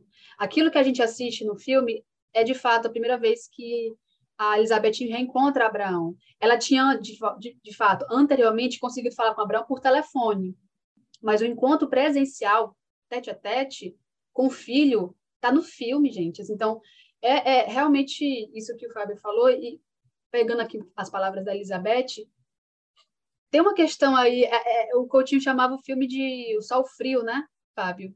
Né, assim, que é, é, um, é um esplendor, mas que ele não vai se repetir, porque é justamente, justamente isso, é muito especial, é, é uma questão, é um abalo ali é, com, é, no coletivo, e eles tentam se reencontrar. Elizabeth, o Abraão, nesse caso, foi o, o, o que ligou eles dois, né? A, a mãe atrás do, do filho o Coutinho que conseguiu um contato, acho que em João Pessoa, foi em Recife, não sei, não lembro mais. Mas, enfim, ele vai atrás desse contato que fala que Abraão estava em Patos. E ele se reencontra através, de, é, ao mesmo tempo. E aí o filme continua, o filme de, que, a gente, que a gente assiste em 84.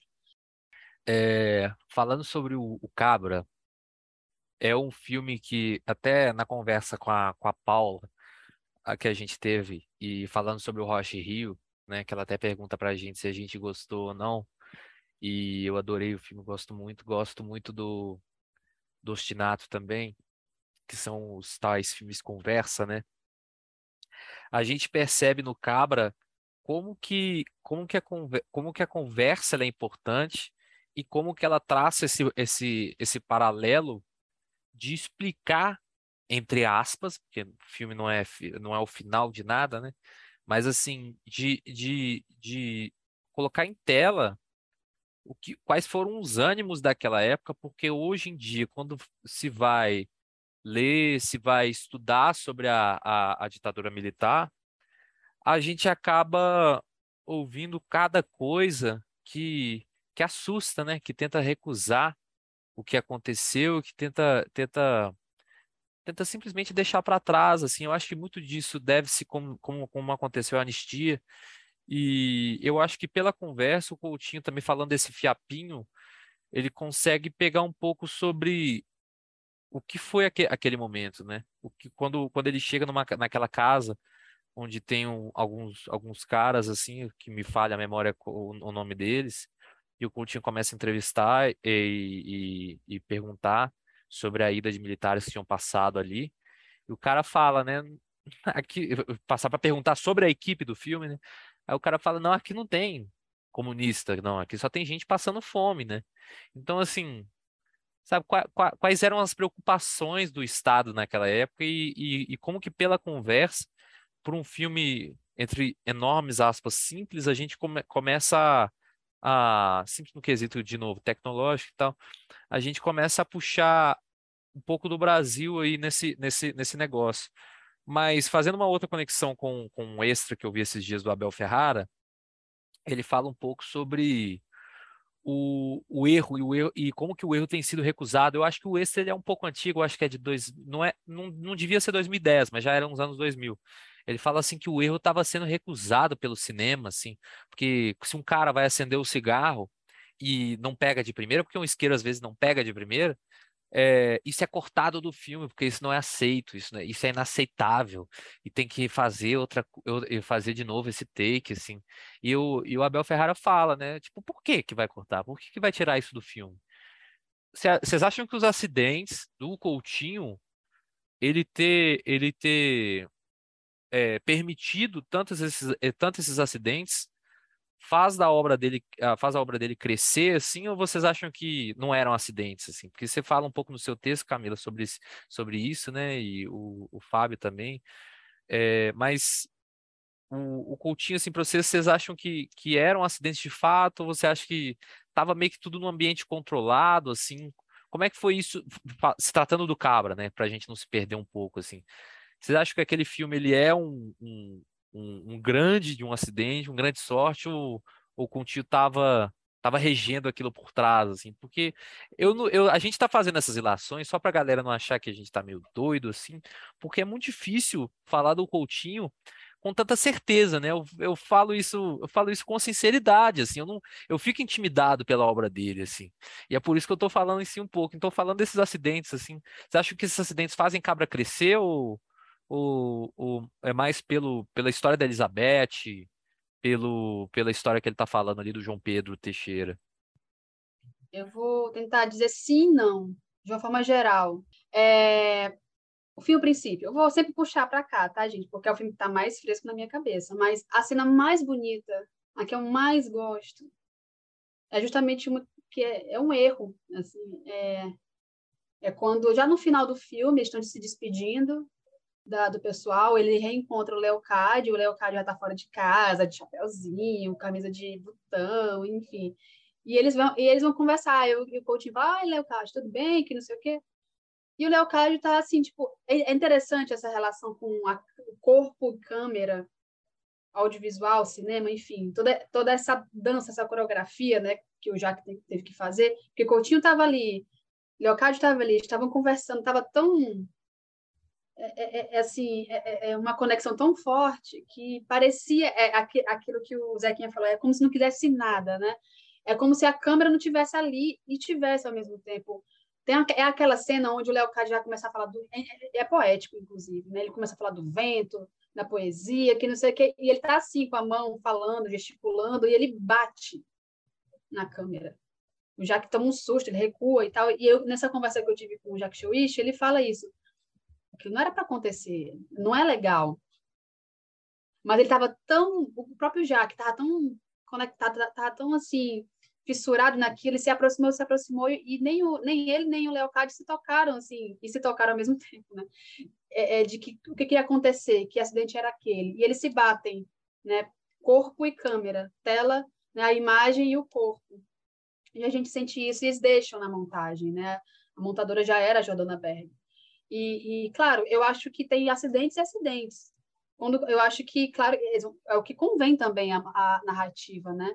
E que bom que esse, que esse acidente, esse erro, esse inesperado entrou no filme, que eu acho que ele fala, ele, ele tem um porquê de estar ali, né? Agora, voltando ao Cabra, sim, não, né? Eu acho que, que não só a história da, da Elizabeth, do João Pedro Teixeira, né, das ligas camponesas, de uma forma geral, assim, né, do Brasil, mas ele também fala desse momento, enfim, fala de preservação audiovisual, né? Quantos anos se passaram, né? Toda uma, toda uma, uma geração de, de, de equipamentos, né, Fábio? Assim, de, de arquivos. O filme, se vocês forem ver os créditos do Cabra, não é, não é só, só é, filmagem que eles fizeram na década de 60 e tal, e, e as de 80, da década de 80. Tem arquivos de outras pessoas que eles incluíram.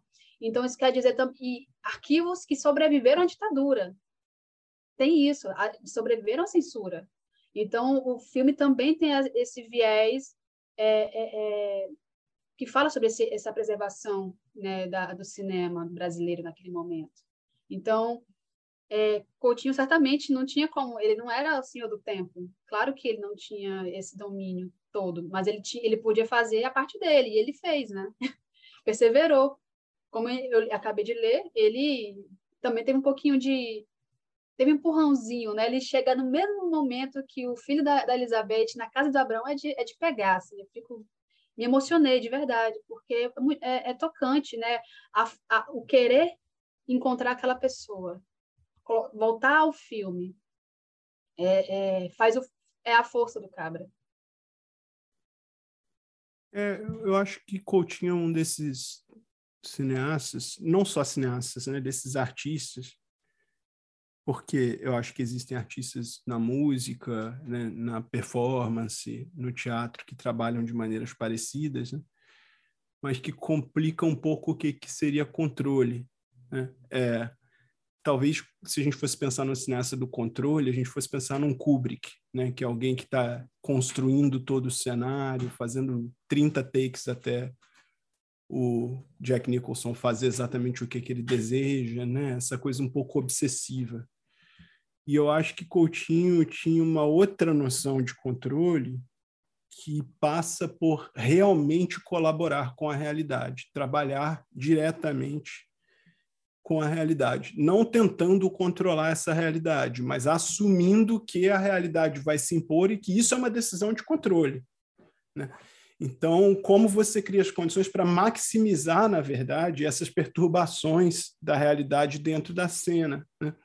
E eu acho que isso é uma coisa que o Cabra documenta, porque lá no, no, no material de 64, né, o filme de ficção que ele ia fazer e que ele não conclui, uma das cenas de diálogo, que é aquela cena grande dos camponeses na frente da Casa Grande, negociando ali sobre o, o foro, o cambão e tal, aquela cena já tinha sido toda reescrita no, no, no set a partir de trabalhos com improviso com, com eles. Eu conheço as duas versões, as duas versões existem em roteiro. A original, e é, é, gritante a diferença. Assim, era uma cena mínima que se torna uma cena enorme a partir desses improvisos. E Coutinho já estava ali interessado, de alguma forma, em interagir com a realidade. Né? E aí vem o golpe, interrompe as filmagens, cria-se inclusive a narrativa de que isso foi bom para o Coutinho, porque o documentário é muito melhor do que aquele filme de ficção jamais seria, e Coutinho mesmo falava: tente ficar 20 anos com o filme não terminado para você afirmar esse tipo de coisa. Né? É, mas seria um filme importante, seria o primeiro filme sobrevivente sobre movimentos camponeses no Brasil. Teve o Mutirão, Novo, Mutirão em Novo Sol, que também era uma produção do CPC, mas foi destruído pela ditadura. Né?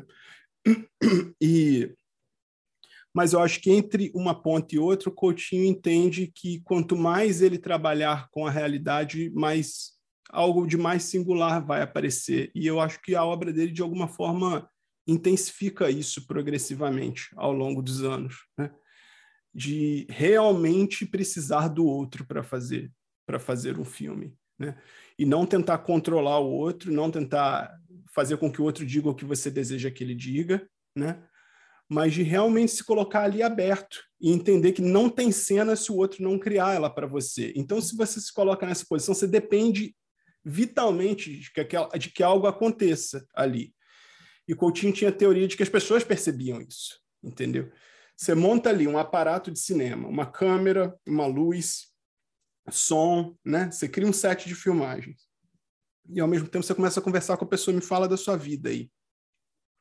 Em algum momento isso pode dar um curto-circuito, né? Essa expectativa de uma performance construída pelo aparato, que é, contra, é, é contrabalanceada por uma conversa, né? Eu na, na, minha tese eu chamo de prosa, na verdade, né? Que é essa é do prosear, isso é uma expressão que a gente usa muito no Brasil, né? O tipo de conversa do Coutinho para mim é a prosa, é tipo jogar a conversa fora, né?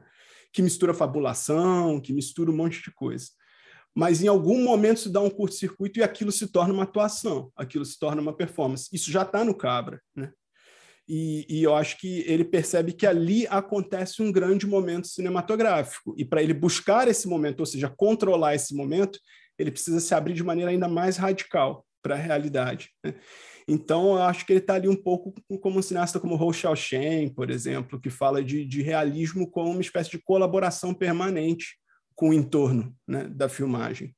Eu acho que Coutinho está tá um pouco nesse lugar, nessa forma de pensar cinema, Rush, né, é, Jean Rush, esse tipo de cinema que é, o autor, na verdade, só existe em contato com um mundo que está diante da câmera e que está interagindo com ele o tempo todo cena emblemática, justamente, a gente estava falando do Abraão Teixeira, é do reencontro deles, né? Elizabeth, puxa, é, ela reencontra o filho, ela vai desdizer o filho na frente do Coutinho, na frente das câmeras, naquele momento de reencontro, né? Porque vocês lembram, né? Ele vai falar do, do Figueiredo, da abertura, que não sei o quê, tá?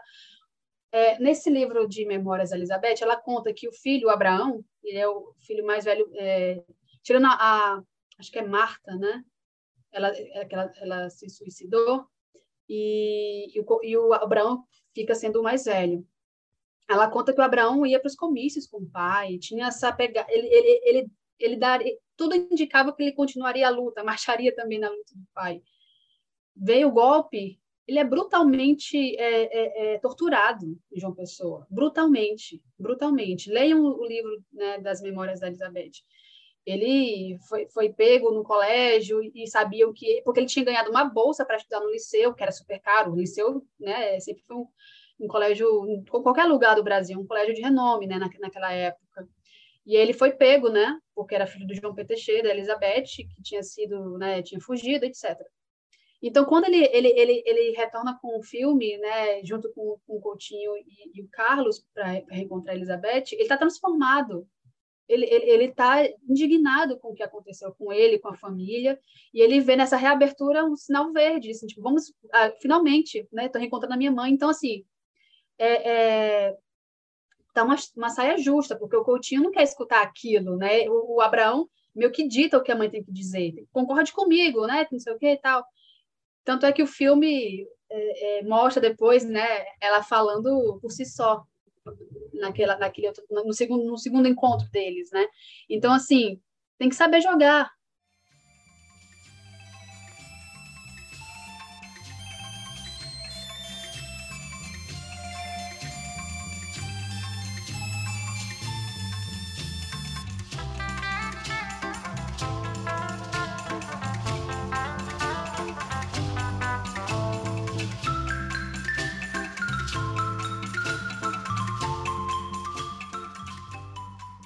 seguindo pela por essa questão da, da conversa e lembrando agora vários momentos do filme, para mim uma das coisas mais mais legais é o salto que o filme dá, assim. E como vocês comentaram sobre essa coisa do ganho do filme, ganhar com com, com esse, claro, não não, não dando dando pontos para a ditadura, mas assim, como o filme ele ele sobreviver esse esse momento todo ele, ele se torna um retrato mais abrangente com isso mais completo, né? O filme ele ganha ganha, é, ganha com, com, com essa pausa por isso, assim. Vocês acham que o Cabra hoje ele teria uma sobrevida tal qual tiveram, por exemplo, os documentários da, da, da Maria Augusta no streaming, né, que o juízo chegou no top 10 na, da Netflix recentemente, o Juízo e, e o outro que eu esqueci agora. Vocês acham que o, que o Cabra ele, ele, ele bateria com facilidade na, na, na, nessa, nessa nova dinâmica algorítmica ou ele teria uma certa dificuldade, assim, porque, porque o Cabra ele vai pelo que a história pede, né? O filme ele faz, ele serve a história, ele não serve o trending topic, ele não serve o, o, o tempo delimitadinho do algoritmo, ele não serve o ritmo de, de quanto tempo que as pessoas estão focadas na história, quanto tempo que elas pausam e tal. O filme ele tem esse momento próprio, assim. Vocês acham que o Cabra ele teria essa sobrevida ou, ou, com, com o grande público, ou vocês acham que ele que ele está muito nesse lugar de documento histórico? Porque muitos filmes vêm e vão, né? Mas eu acho que o Cabra ele tá no, no meio termo disso aí, assim. Ele consegue abraçar um pouco de tudo. Assim. Ele abraça esse lugar, ele, esse lugar de filme histórico, né, que que está na Cinemateca, ele tem todo esse peso de falar dele, tanto que a gente está até desconcertado de falar de Coutinho agora, mas ao mesmo tempo ele tem um, um apelo de acessibilidade. Assim, o Coutinho ele é acessível, né? Pelo menos eu acho.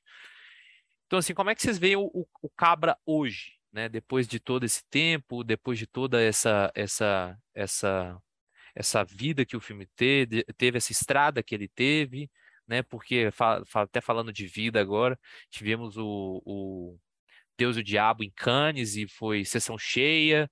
Tem filmes brasileiros que ficam, né?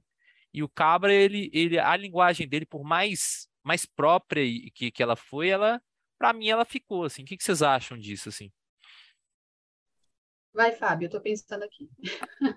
é, eu acho. Eu tive a experiência de ver o Cabra algumas vezes aqui em cinema, né? com uma plateia estrangeira na maioria e e eu acho que existe assim pelo termômetro que eu conseguia sentir existe um pouco como na minha dissertação, que você tem que falar, lê as, lê as 100 páginas primeiro, a gente já vai chegar no filme, mas você tem que ler essas 100 páginas aqui primeiro, né, na minha tese. É, o filme tem um pouco isso, né? Você tem que passar um pouco por uma primeira meia hora em que o filme está fazendo toda uma grande contextualização, que eu acho que é difícil para estrangeiros e eu acho que é difícil para gerações mais novas também, porque é muita coisa, né? Assim, a gente está falando de, de eu tinha mencionado antes essa coisa do filme ser uma espécie de metáfora sobre aquele momento, mas isso só acontece porque eles estavam fazendo algo que era considerado importante pela ditadura militar o suficiente para eles terem atacado o set de filmagem naquele dia e no dia seguinte tacar fogo na sede da Uni, entendeu?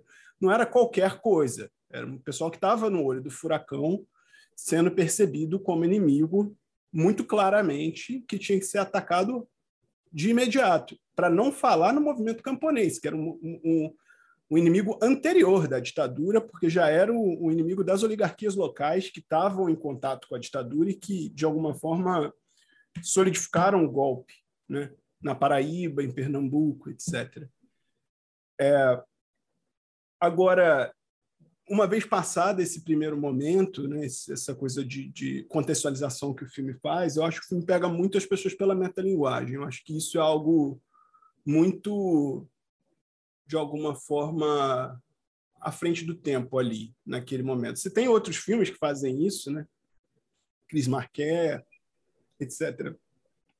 Mas eu acho que a maneira como isso se mistura com política e com vida pessoal é algo que chega chega nas pessoas, é, inclusive pessoas que não conhecem o suficiente de Brasil. Né?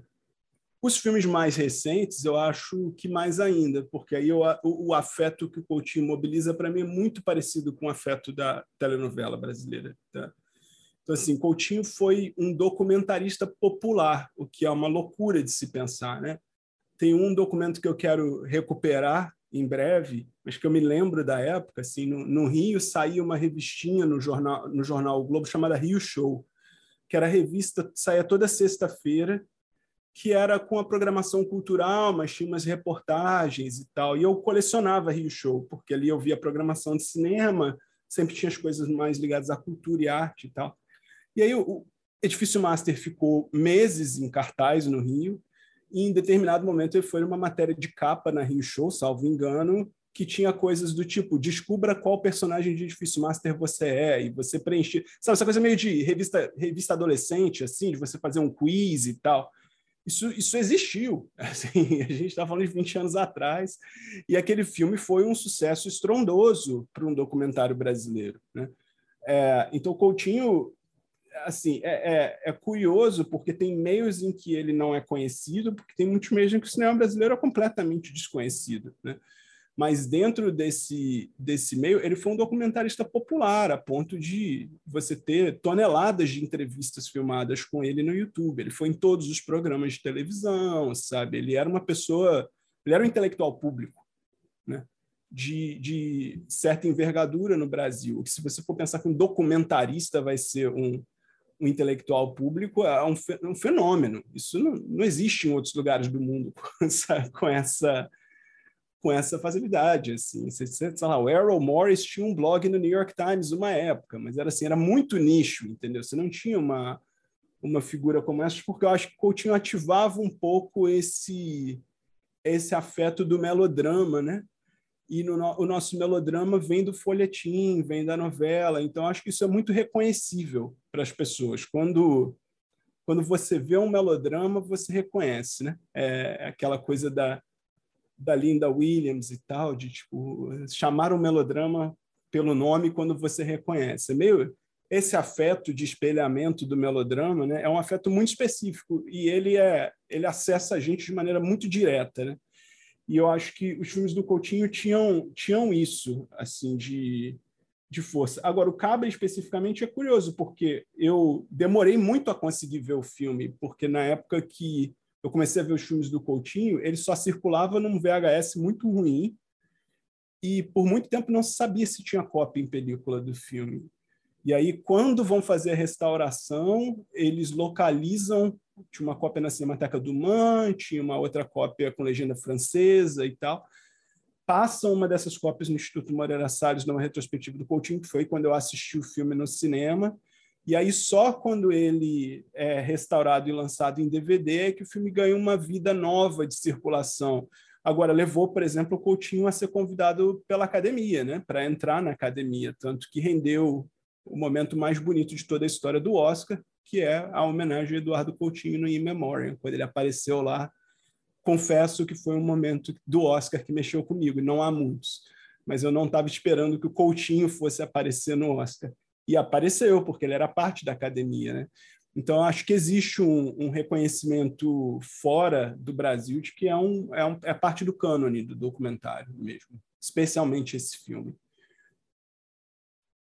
Recentemente ele foi, o Cabra foi lançado em Blu-ray, né, no Reino Unido uma pena que isso não chegue aqui no Brasil ainda, né? Eu queria muito ver se tem realmente um ganho na, na qualidade de imagem, é, mas ele tem, eu acho que é, é um próximo passo para a gente entender um pouco melhor de, essa recepção do, do Coutinho fora do Brasil, assim, enfim. É, respondendo a essa questão, a tua questão, né, Gabriel?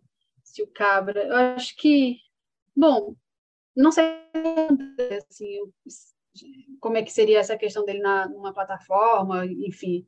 Eu acho que teria que fazer uma tentativa para descobrir. Mas o que, eu, o que eu sinto, por exemplo, eu fui agora conversar com a Rosa e tal hora, sem eu falar nada, eles começaram a falar do Cabra, esse crossover, né? Assim, Cabra, fim, princípio.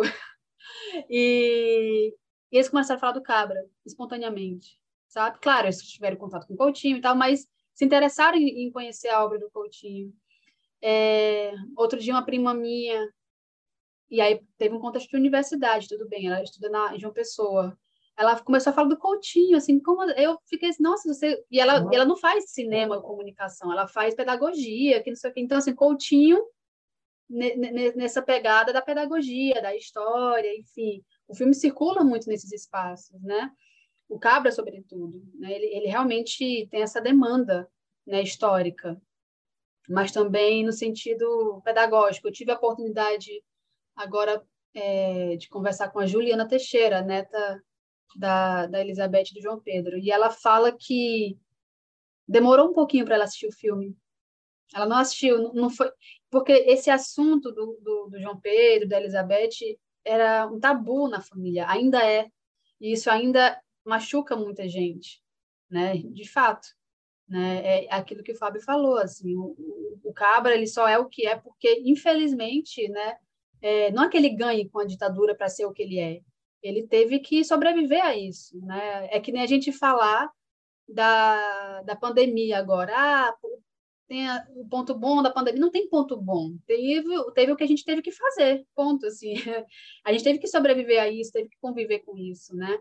é, eu acho que é um pouco questionável, pouco não, é muito questionável a gente falar do que o filme ganha com a ditadura. Ele não ganha, né? Vidas foram perdidas, né? Igual a pandemia, a gente teve, as pessoas tiveram que se esconder, igual a Elizabeth, Coutinho foi preso, mas depois foi solta, ele continuou o filme da forma que pôde, né? Cada um os seus percalços, outros mais, outros menos. Então, assim, o filme, ele se transforma. Ele era uma coisa e se transformou né, a duras penas, mas se transformou e eu acho que, como, como fruto disso, né, é, é, a gente está falando dele até hoje, né, e vai falar mais. Então, ele tem, ele, ele, tem essa importância, não só pelas figuras da Elizabeth, de João Pedro Coutinho, mas por tudo que ele representa, né, por uma, uma face nefasta do Brasil que nos assombra ainda hoje. E espero que a gente espante isso logo menos. E eu acho, Camila, que nesse sentido seria muito bom, na verdade, que mais pessoas revisitassem o Cabra, porque eu acho que é o filme que melhor explica o que a gente está vivendo. É, não só porque muito da retórica que está lá permanece, né? essa coisa de chamar os cineastas de comunistas, de usar jornal para imprimir esse tipo de coisa, falar que era uma equipe cubana, né? As fake news estavam lá já, todo vapor, entendeu? Tem nada novo nisso. É, mas lá, por exemplo, para mim tem o esse é um aspecto pouco comentado sobre o filme, que é o nascimento de duas grandes forças políticas contemporâneas brasileiras, porque uma vez que você tem o, o o esfacelamento do movimento camponês, eles se aglutinam ali em duas frentes. Alguns vão para a cidade e se juntam ao movimento operário, que vai dar no nascimento do Partido dos Trabalhadores, que é contemporâneo ao filme. Né? E outros vão para as igrejas pentecostais. É, é, uma, é uma força que nasce ali do filme, que tem todo um histórico. Eu recentemente vi um testemunho gravado com Francisco Julião de como eles facilitaram a entrada de forças pentecostais no, no, nos movimentos camponeses, porque existiam ameaças da Igreja Católica de excomungar os camponeses. Então, ali se cria uma espécie de aliança daquele momento de conveniência. Agora, isso se tornam as duas grandes forças políticas contemporâneas. Né? De um lado, o Partido dos Trabalhadores, o movimento operário, né? e do outro, aquilo que a gente chama de bancada evangélica, de maneira genérica. Né? Se, se a gente for pensar dessa forma. Isso tudo é uma espécie de dispersão de forças que está tá documentado no filme. O filme não é sobre isso, isso não é um assunto do filme, mas o filme documenta isso, né? assim como documenta eu lembro que quando eu revi o filme para fazer uma fala sobre ele lá em 2017, se eu não me engano, eu tive que parar de assistir o Cabra no meio porque começou a me embrulhar o estômago, porque naquela mesma semana tinha tido um outro massacre camponês. E eu comecei a reconhecer o presente no filme o tempo todo. Era assim, uma coisa é, é, sufocante né, na hora de, de assistir ao filme. E, e eu acho que existe ali uma lição interessante, porque hoje se criou uma cultura que eu acho que é positiva, no geral, de se falar muito sobre trauma, né? sobre a ideia de trauma, inclusive trauma como propulsor de criação artística e tal. É, e eu acho que ele é um filme interessante nesse sentido, porque é o que, que eles fazem com o trauma, né? Que tem um trauma ali que, que de fato é inegável, que perpassa todas aquelas vidas, perpassa de maneiras diferentes, como o trauma normalmente faz, né? Não é uma coisa homogênea não é uma coisa muito controlável, né? Mas o filme, a meu ver, não quer negar esse trauma, não quer curar esse trauma, não quer, não quer silenciar esse trauma, ele quer produzir a partir desse trauma. Né? Essas condições foram impostas a essas pessoas, não tem como você voltar atrás. O que fazemos com isso? Né?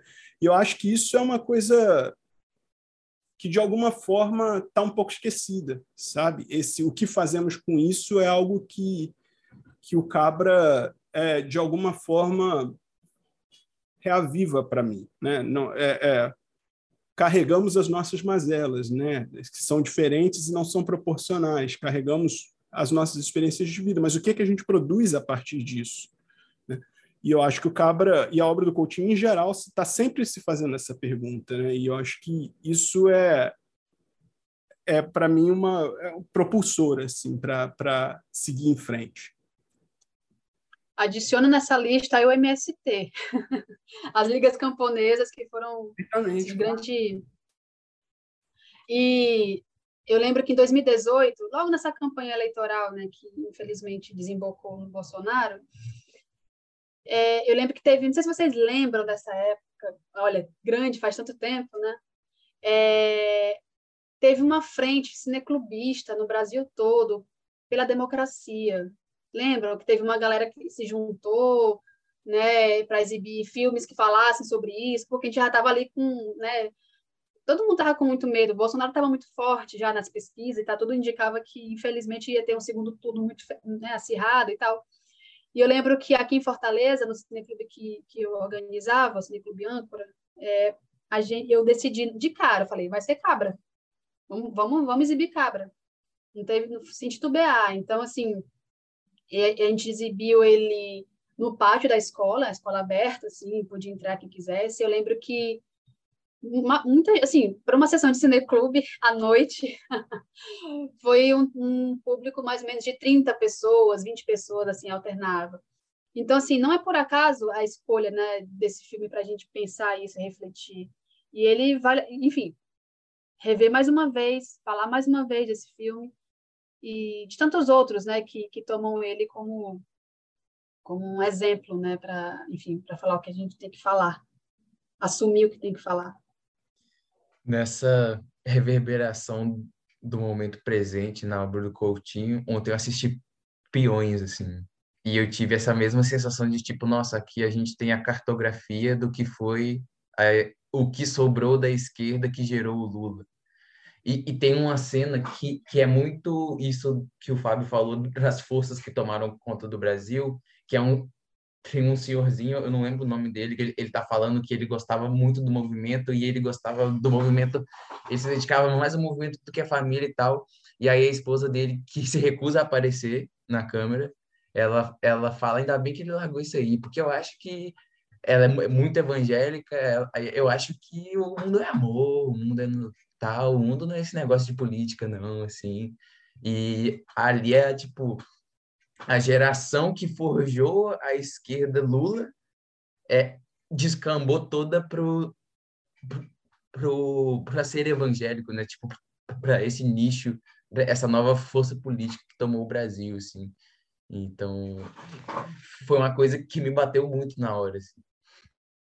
É, eu tenho a impressão de que boa parte da obra do Coutinho, eu não vou dizer toda, porque eu acho que seria uma grosseria da qual me arrependeria rápido, mas uma boa parte da obra dele tá, segue filmando o que, que aconteceu com aquelas forças do Cabra.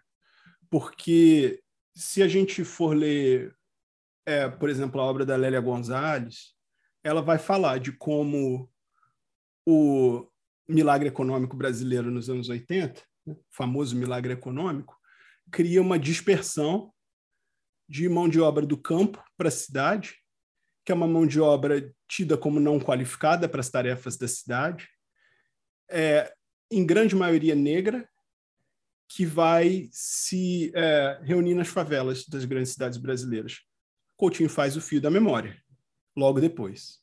Ou seja, o que, que aconteceu com aquele personagem social do Cabra mais né, dez anos à frente, depois, né, no, o, nem chega a 10 anos, né? O FIA de 91. Então, sete anos depois do Cabra. Para onde essas forças continuaram se esparramando, né? E eu acho que Peões é outro exemplo desse, né? Eu acho que Santo Forte é outro exemplo desse, né? Que tipo de cultura essas pessoas produziram, né? Que tipo de...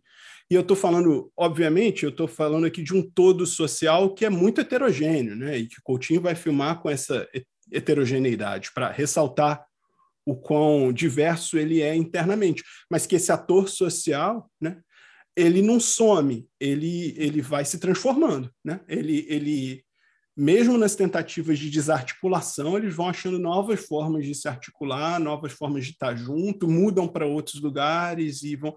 E eu acho que o Coutinho vai de alguma forma rastreando, sabe, esses mesmos personagens, é, se a gente pode dizer assim, que estão lá no Cabra, para onde eles vão ao longo do tempo, para onde que essas forças vão, e, e, e, acho que o Peões totalmente se enquadra nesse, nessa trajetória. No Cabra, a gente vê um pessoal que, do Nordeste, que, sei lá, Paraíba, Pernambuco, que migra né, para São Paulo, a gente vê isso no Cabra. Peões, a gente vê como é que estão essa, essas pessoas naquele momento, né, passado esse tempo todo, né, é, é, no fio princípio, querendo ou não, tem essa, esse quê também, porque são as pessoas que ficaram, né? E de onde algumas pessoas também podem ter saído, que estão nesses filmes, que migraram para o Sudeste. Tem essa questão. É, é, salvo engano, se a gente for pegar também, uh, sei lá, Edifício Master, quem são essas pessoas? Sabe? Dá, dá para a gente rastrear também, fazer uma metalinguagem, rastrear o que Coutinho rastreou interessante, né? Enfim, é, é, quando eu fui pensar, pensar esse recorte do Nordeste, é, me surgiu essa questão também, né?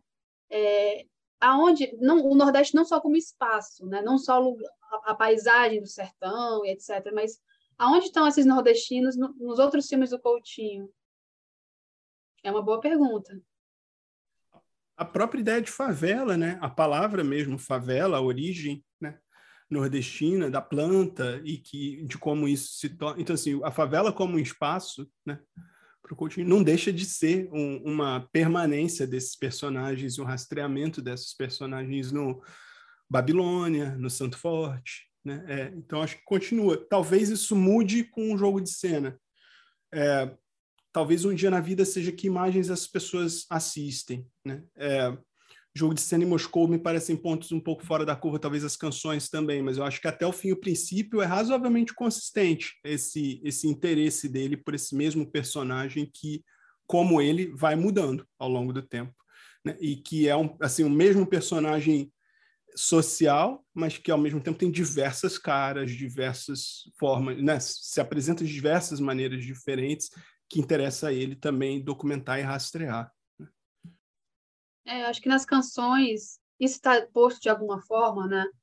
É, enfim, tem outros perfis ali, mas no geral são pessoas que também passaram por é, momentos muito difíceis, né?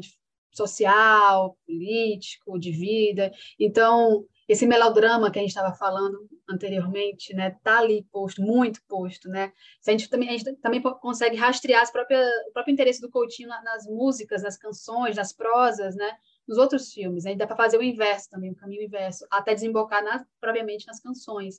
O tio sempre gostou de música, então é, é, outro dia estava tava revendo, enfim, estou revendo muita coisa do Coutinho, é claro, e, e já assisti X vezes e eu vou chorar do, de novo, assim, sempre. Cabra eu também sempre não consigo, é, eu sempre vou chorar, enfim, sabe? tem aqueles momentos, né, que a gente se emociona e não tem como não se emocionar. Isso, isso não quer dizer que o filme é, é, é, é ele é repetitivo, enfim, é, mas é porque ele toca na gente mesmo, né? Eu acho que com isso a gente pode entregar esse episódio aí para os nossos queridos ouvintes, né? Depois de essas falas de Cabra e como Cabra ainda vive e vive muito bem e vai continuar por daqui a muito tempo, porque Coutinho, cara, Coutinho é isso, assim, Coutinho é diversidade, é documentário, é ficção, é, é jornalismo, é cinema, é um pouco de tudo, assim, por isso que até no meio eu vou fazer essa, essa é, vou, é, vou voltar na, nessa fala que eu dei um, uma, um, um momento, que foi esse esse medo assim que me dá falar de Coutinho, assim, essa, eu fico um pouco desconcertado, eu fico um pouco sem jeito de falar falar dele, assim, porque é um cara que chegou num lugar de, de, de um certo misticismo, assim. Claro que dá para criticar, claro que dá para não gostar dos filmes, mas é um cara que conquistou muito pela linguagem dele e fez muito pelo cinema, a ponto de certas é, abordagens que se faça hoje são impossíveis de não lembrar dele, né? É um cara que é impossível de você falar, de, de fazer um panorama de cinema brasileiro e não, não colocar Coutinho, tal qual tantos outros, mas principalmente ele, assim. Já falei e vou repetir que o nosso documentário, na minha opinião, é o melhor do mundo. E eu acho que muito disso se deve ao Eduardo Coutinho. Foi um episódio muito, muito, muito melhor do que eu achei que já seria, né? E eu acho que é o, talvez o primeiro, assim, para falar de Coutinho, tal qual o primeiro de falar de todos os diretores aí que a gente já, já falou e pretende abordar nesse, nesses novos momentos aí do, do projeto. Foi muito massa e agradeço a presença de todos, Adler, Camila, Fábio. É... E eu acho que dá para a gente ir para as recomendações, né? Ao invés de que temos esquecido de falar delas, eu acho que dá para a gente cada um falar um documentário, né? Para em homenagem ao Coutinho. Não precisa ser do Coutinho, pode ser documentário que mexe com vocês, pode ser não brasileiro, né? Não precisa de ser necessariamente brasileiro. Mas eu acho que cada um fala um documentário, eu acho massa, assim, para a gente acabar com chave de ouro desse esse episódio que foi tão legal. Antes de falar da recomendação, eu acho que vale, vale dizer que a, acho que começando agora, até ano que vem, vai, vai ser uma série de, de eventos né, que vão acontecer em, em, em referência aos 90 anos do Coutinho. Então, muita coisa boa vai, vai acontecer, coisas que a gente já sabe, né, Fábio? E coisas que a gente ainda não sabe, que eu estou doida para descobrir. então, aguardem, tem coisas boas para acontecer né, publicações, espero que eventos, espero que exibições, né, para a gente falar do Coutinho, falar muito mais, falar mais tempo sobre ele, mas não só sobre ele, porque a gente fala de Coutinho e fala de uma gama de pessoas de encontros, né? Eu acho que foi Fábio, Fábio falou isso lá no começo, né, de vou fazer o doutorado, tem que escolher uma coisa que eu goste. Então, eu eu reforço aqui isso, assim, foi uma ótima escolha é, ter encontrado o Coutinho, mesmo que tardiamente, né? Ele me trouxe bons encontros, assim, e, e ter passado essa, essa temporada infeliz de pandemia com ele foi, assim, a salvação, né? A pesquisa me salvou, o cinema me salvou, espero que continue salvando não só a mim, mas a todo mundo aqui que, que goste, né? Que trabalha, mas que vive, que ama isso. Olha, vou pensar mais um pouquinho aqui na minha recomendação. Deixo para o Fábio e depois eu volto para mim. Gabriel, você falou que é difícil falar do Coutinho hoje. Quando ele era vivo, era aterrorizante, porque você acabava de falar e ele te desmentia, discordava de você abertamente. Então, assim, é, era muito difícil pensar a obra do Coutinho com ele sendo um ativo pensador de sua própria obra. E a cada filme parece que ele desmentia os anteriores, né? Como como vocês estavam falando essa coisa das canções, de que você pode olhar para trás e repensar todos os outros filmes. Ele fazia isso sistematicamente, né? Então era é, era um cineasta, eu acho que vai vai ganhar também é, de de ter olhares novos, porque agora a gente tem uma ideia um pouco mais completa da obra, sabe? E, e entender como essas coisas se relacionam. Como eu acho que obra não é só os filmes, né? Os filmes não existem num vácuo. Eu, eu vou recomendar um filme que para mim foi muito surpreendente. É, primeiro porque eu não sabia que ele existia e é um filme brasileiro de 2013 um documentário brasileiro de 2013. Eu não sabia que ele existia até pouco tempo atrás, foi pouquíssimo exibido e foi para mim muito iluminador de algo que estava acontecendo ali ao redor, na verdade, do, do momento justamente do Cabra original de 64, que é um filme chamado Prólogo, um longa-metragem dirigido pelo Gabriel F. Marinho. Salvo engano, ele teve uma exibição no Festival de Cinema de Arquivos é, do Museu Nacional e depois foi para streaming, assim, é, você encontra ele em streaming. E, e, é um documentário tem diversas questões, é, acho que formais, técnicas que a gente podia levantar em relação ao filme. Ele, ele faz um, um trabalho muito precioso de levantar os filmes do IPES, que era uma instituição de empresários brasileiros que financiava filmes de propaganda de direita contemporânea ao CPC da Uni, é, mas que de alguma forma ia se invisibilizando na, na produção. Né? É, a CPC ficou muito marcado como uma instituição de esquerda. O IPES é pouco lembrado, foi mais lembrado recentemente quando do falecimento do seu grande ideólogo é, artístico, que era o escritor Rubem Fonseca, que hoje se sabe foi colaborador da ditadura militar e era um delegado antes e provavelmente o filme tenta contactar inclusive o Rubem Fonseca para ver se era ele que escrevia os textos desses filmes, que eram filmes de propaganda de direita que passavam em praça pública no Brasil, circulavam pelos cinemas, e esses filmes sumiram do, do imaginário, e eu acho que esse é o grande benefício que eles conseguiram para si mesmo. Eles se naturalizaram a ponto de não parecerem propaganda e de não, né, enquanto a gente pensa o CPC como arte militante, a gente não pensa no IPs como arte militante de direita, né? Na verdade, a gente mal pensa no IPs. E mesmo esse documentário sobre o IPs circulou muito pouco. E eu acho que é, é um documento muito rico é, para se entender esse outro lado das articulações de classe artística, capital e política naquele momento histórico brasileiro, que eu acho que vale muito a pena ser visto. Olha, eu vou pegar aqui um, um filme que, em 2020, eu fiz uma mostra na pandemia, né, online. Pensei, começou a pandemia, ali em março né, de 2020, como foi mais ou menos em agosto, setembro, eu caramba, eu vou fazer alguma coisa, vou experimentar isso aqui, esse YouTube. E aí eu fiz uma mostra que foi ótimo, que foi quase um laboratório para minha pesquisa de, de mestrado, né? Eu, eu reuni uma série de, de, de, filmes brasileiros entre a década de 70 e 2020, e, sobre, enfim, essas margens, né, que a gente fala tanto entre ficção, documentário, real, etc., fabulação. E aí tem um filme que eu gostei muito de debater nessa mostra, que foi o fim, é, o fim do Sem Fim, né, do, de, dois, de 2000, 99, 2000, né? 2001, eu acho que foi 2001, alguma coisa assim, foi nessa virada do, do milênio.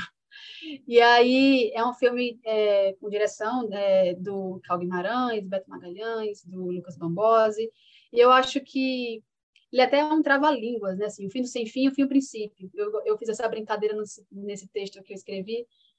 É, e ele fala, e, e, querendo ou não, ele, ele puxa algumas questões agora que são importantes também ainda, mas sobretudo agora é, a precarização né, do trabalho. Ele, é um filme que fala sobre a extinção né, de certos trabalhos naquele momento da virada do, do milênio. E nessa live que a gente fez, não sei se vocês, enfim, se assistiram, se lembram, tem no filme uma das personagens é um relojoeiro. Daquele tipo que você leva o relógio para consertar e tal. E durante a live, simplesmente o, é, eu estava lá conversando com o Cal Guimarães, com a Consuelo Lins, falando sobre o filme, de repente no chat aparece o cara, um o personagem achou a live, não sei como, achou a live e falou: Oi, sou fulano, ainda sou relojoeiro, hein? Então, assim, o filme, é, tava falando de, de, depois de 20 anos, né, praticamente, duas décadas, o filme, que nem um cabra, a gente se reencontra de alguma forma diferente, né, outros, outras questões ali abordadas, mas é interessante. A gente tava falando, começou falando de personagem, falou de encontro, falou de, de, de coincidências e de novas formas da gente estar tá encontrando com o cinema, né? Então, foi, foi muito bacana rever esse filme e, e, encontra, e, e acontecer isso né, na, na, nossa conversa. Então, é, fica uma recomendação de, de assistam o Fim do Sem Fim. É muito bonito e, e fala também é, disso que tudo que a gente falou, das pessoas, né, Adler? A gente, as pessoas que a gente conhece, a gente vê na rua, quando a gente vai no centro da cidade, deixa, enfim.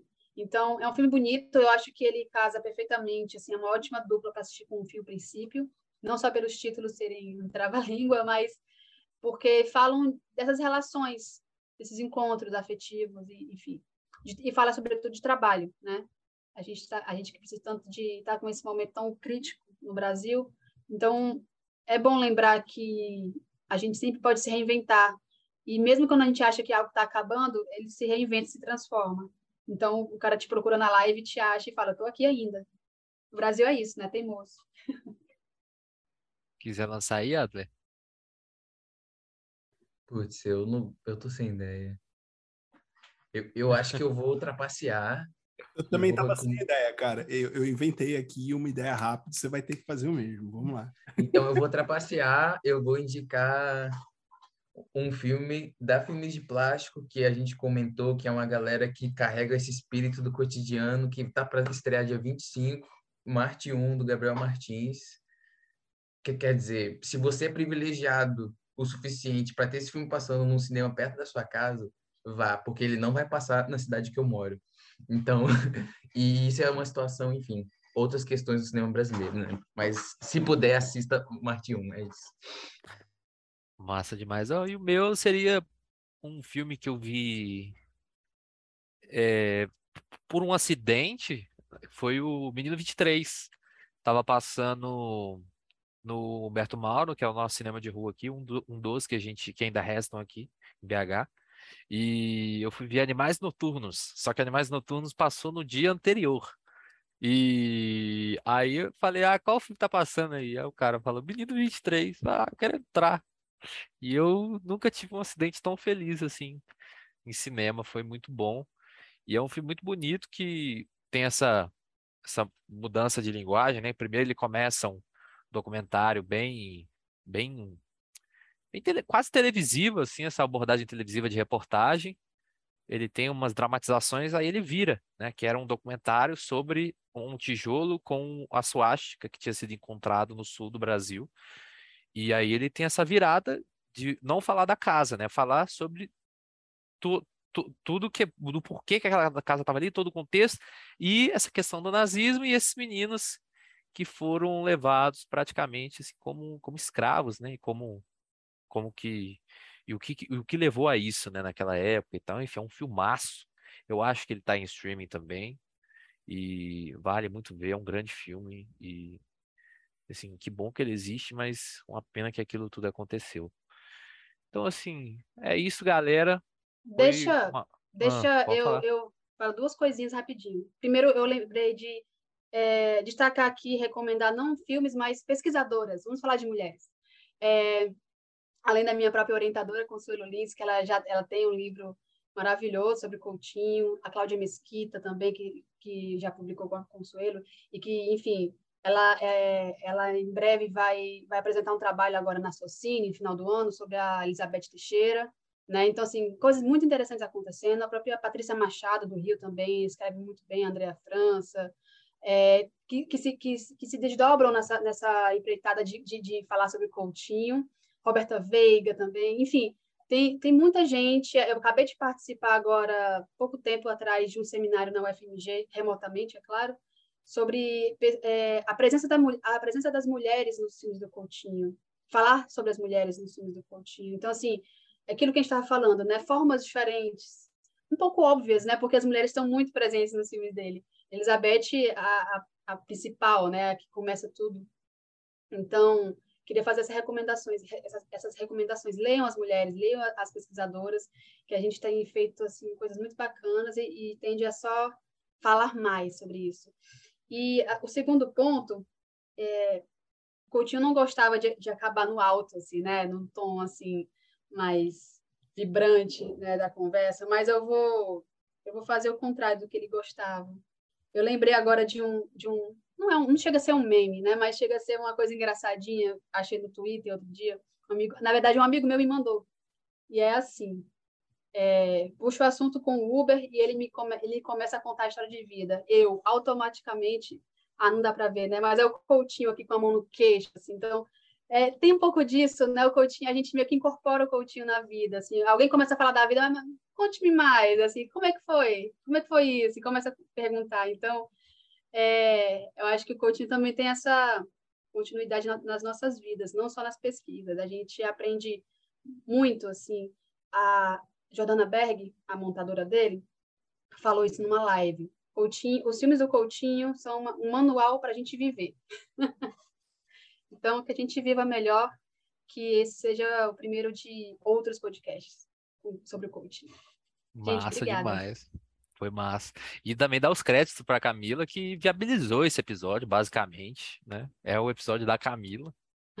E, e é isso, foi massa.